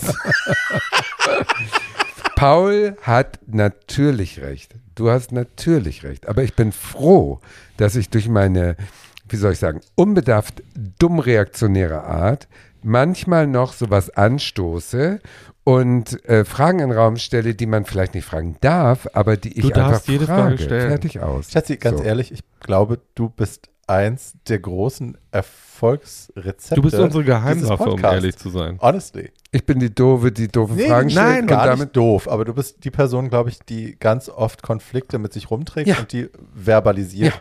die viele ZuhörerInnen auch haben. Ja. die Und Zuhörer und ich, wir sind eins. ja, Ja. innen.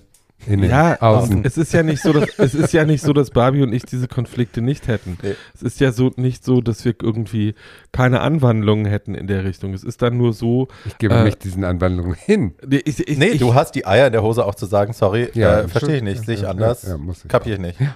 Erklär mir mal. Ja, habt ihr Hab gut erklärt. Vielen Dank. So, in, So. Diesem, in diesem Sinne am 31.12. Ach, Wir versprechen, es gibt auch im, es versprechen, es gibt auch im nächsten Jahr viel, erklär mir mal. Ja.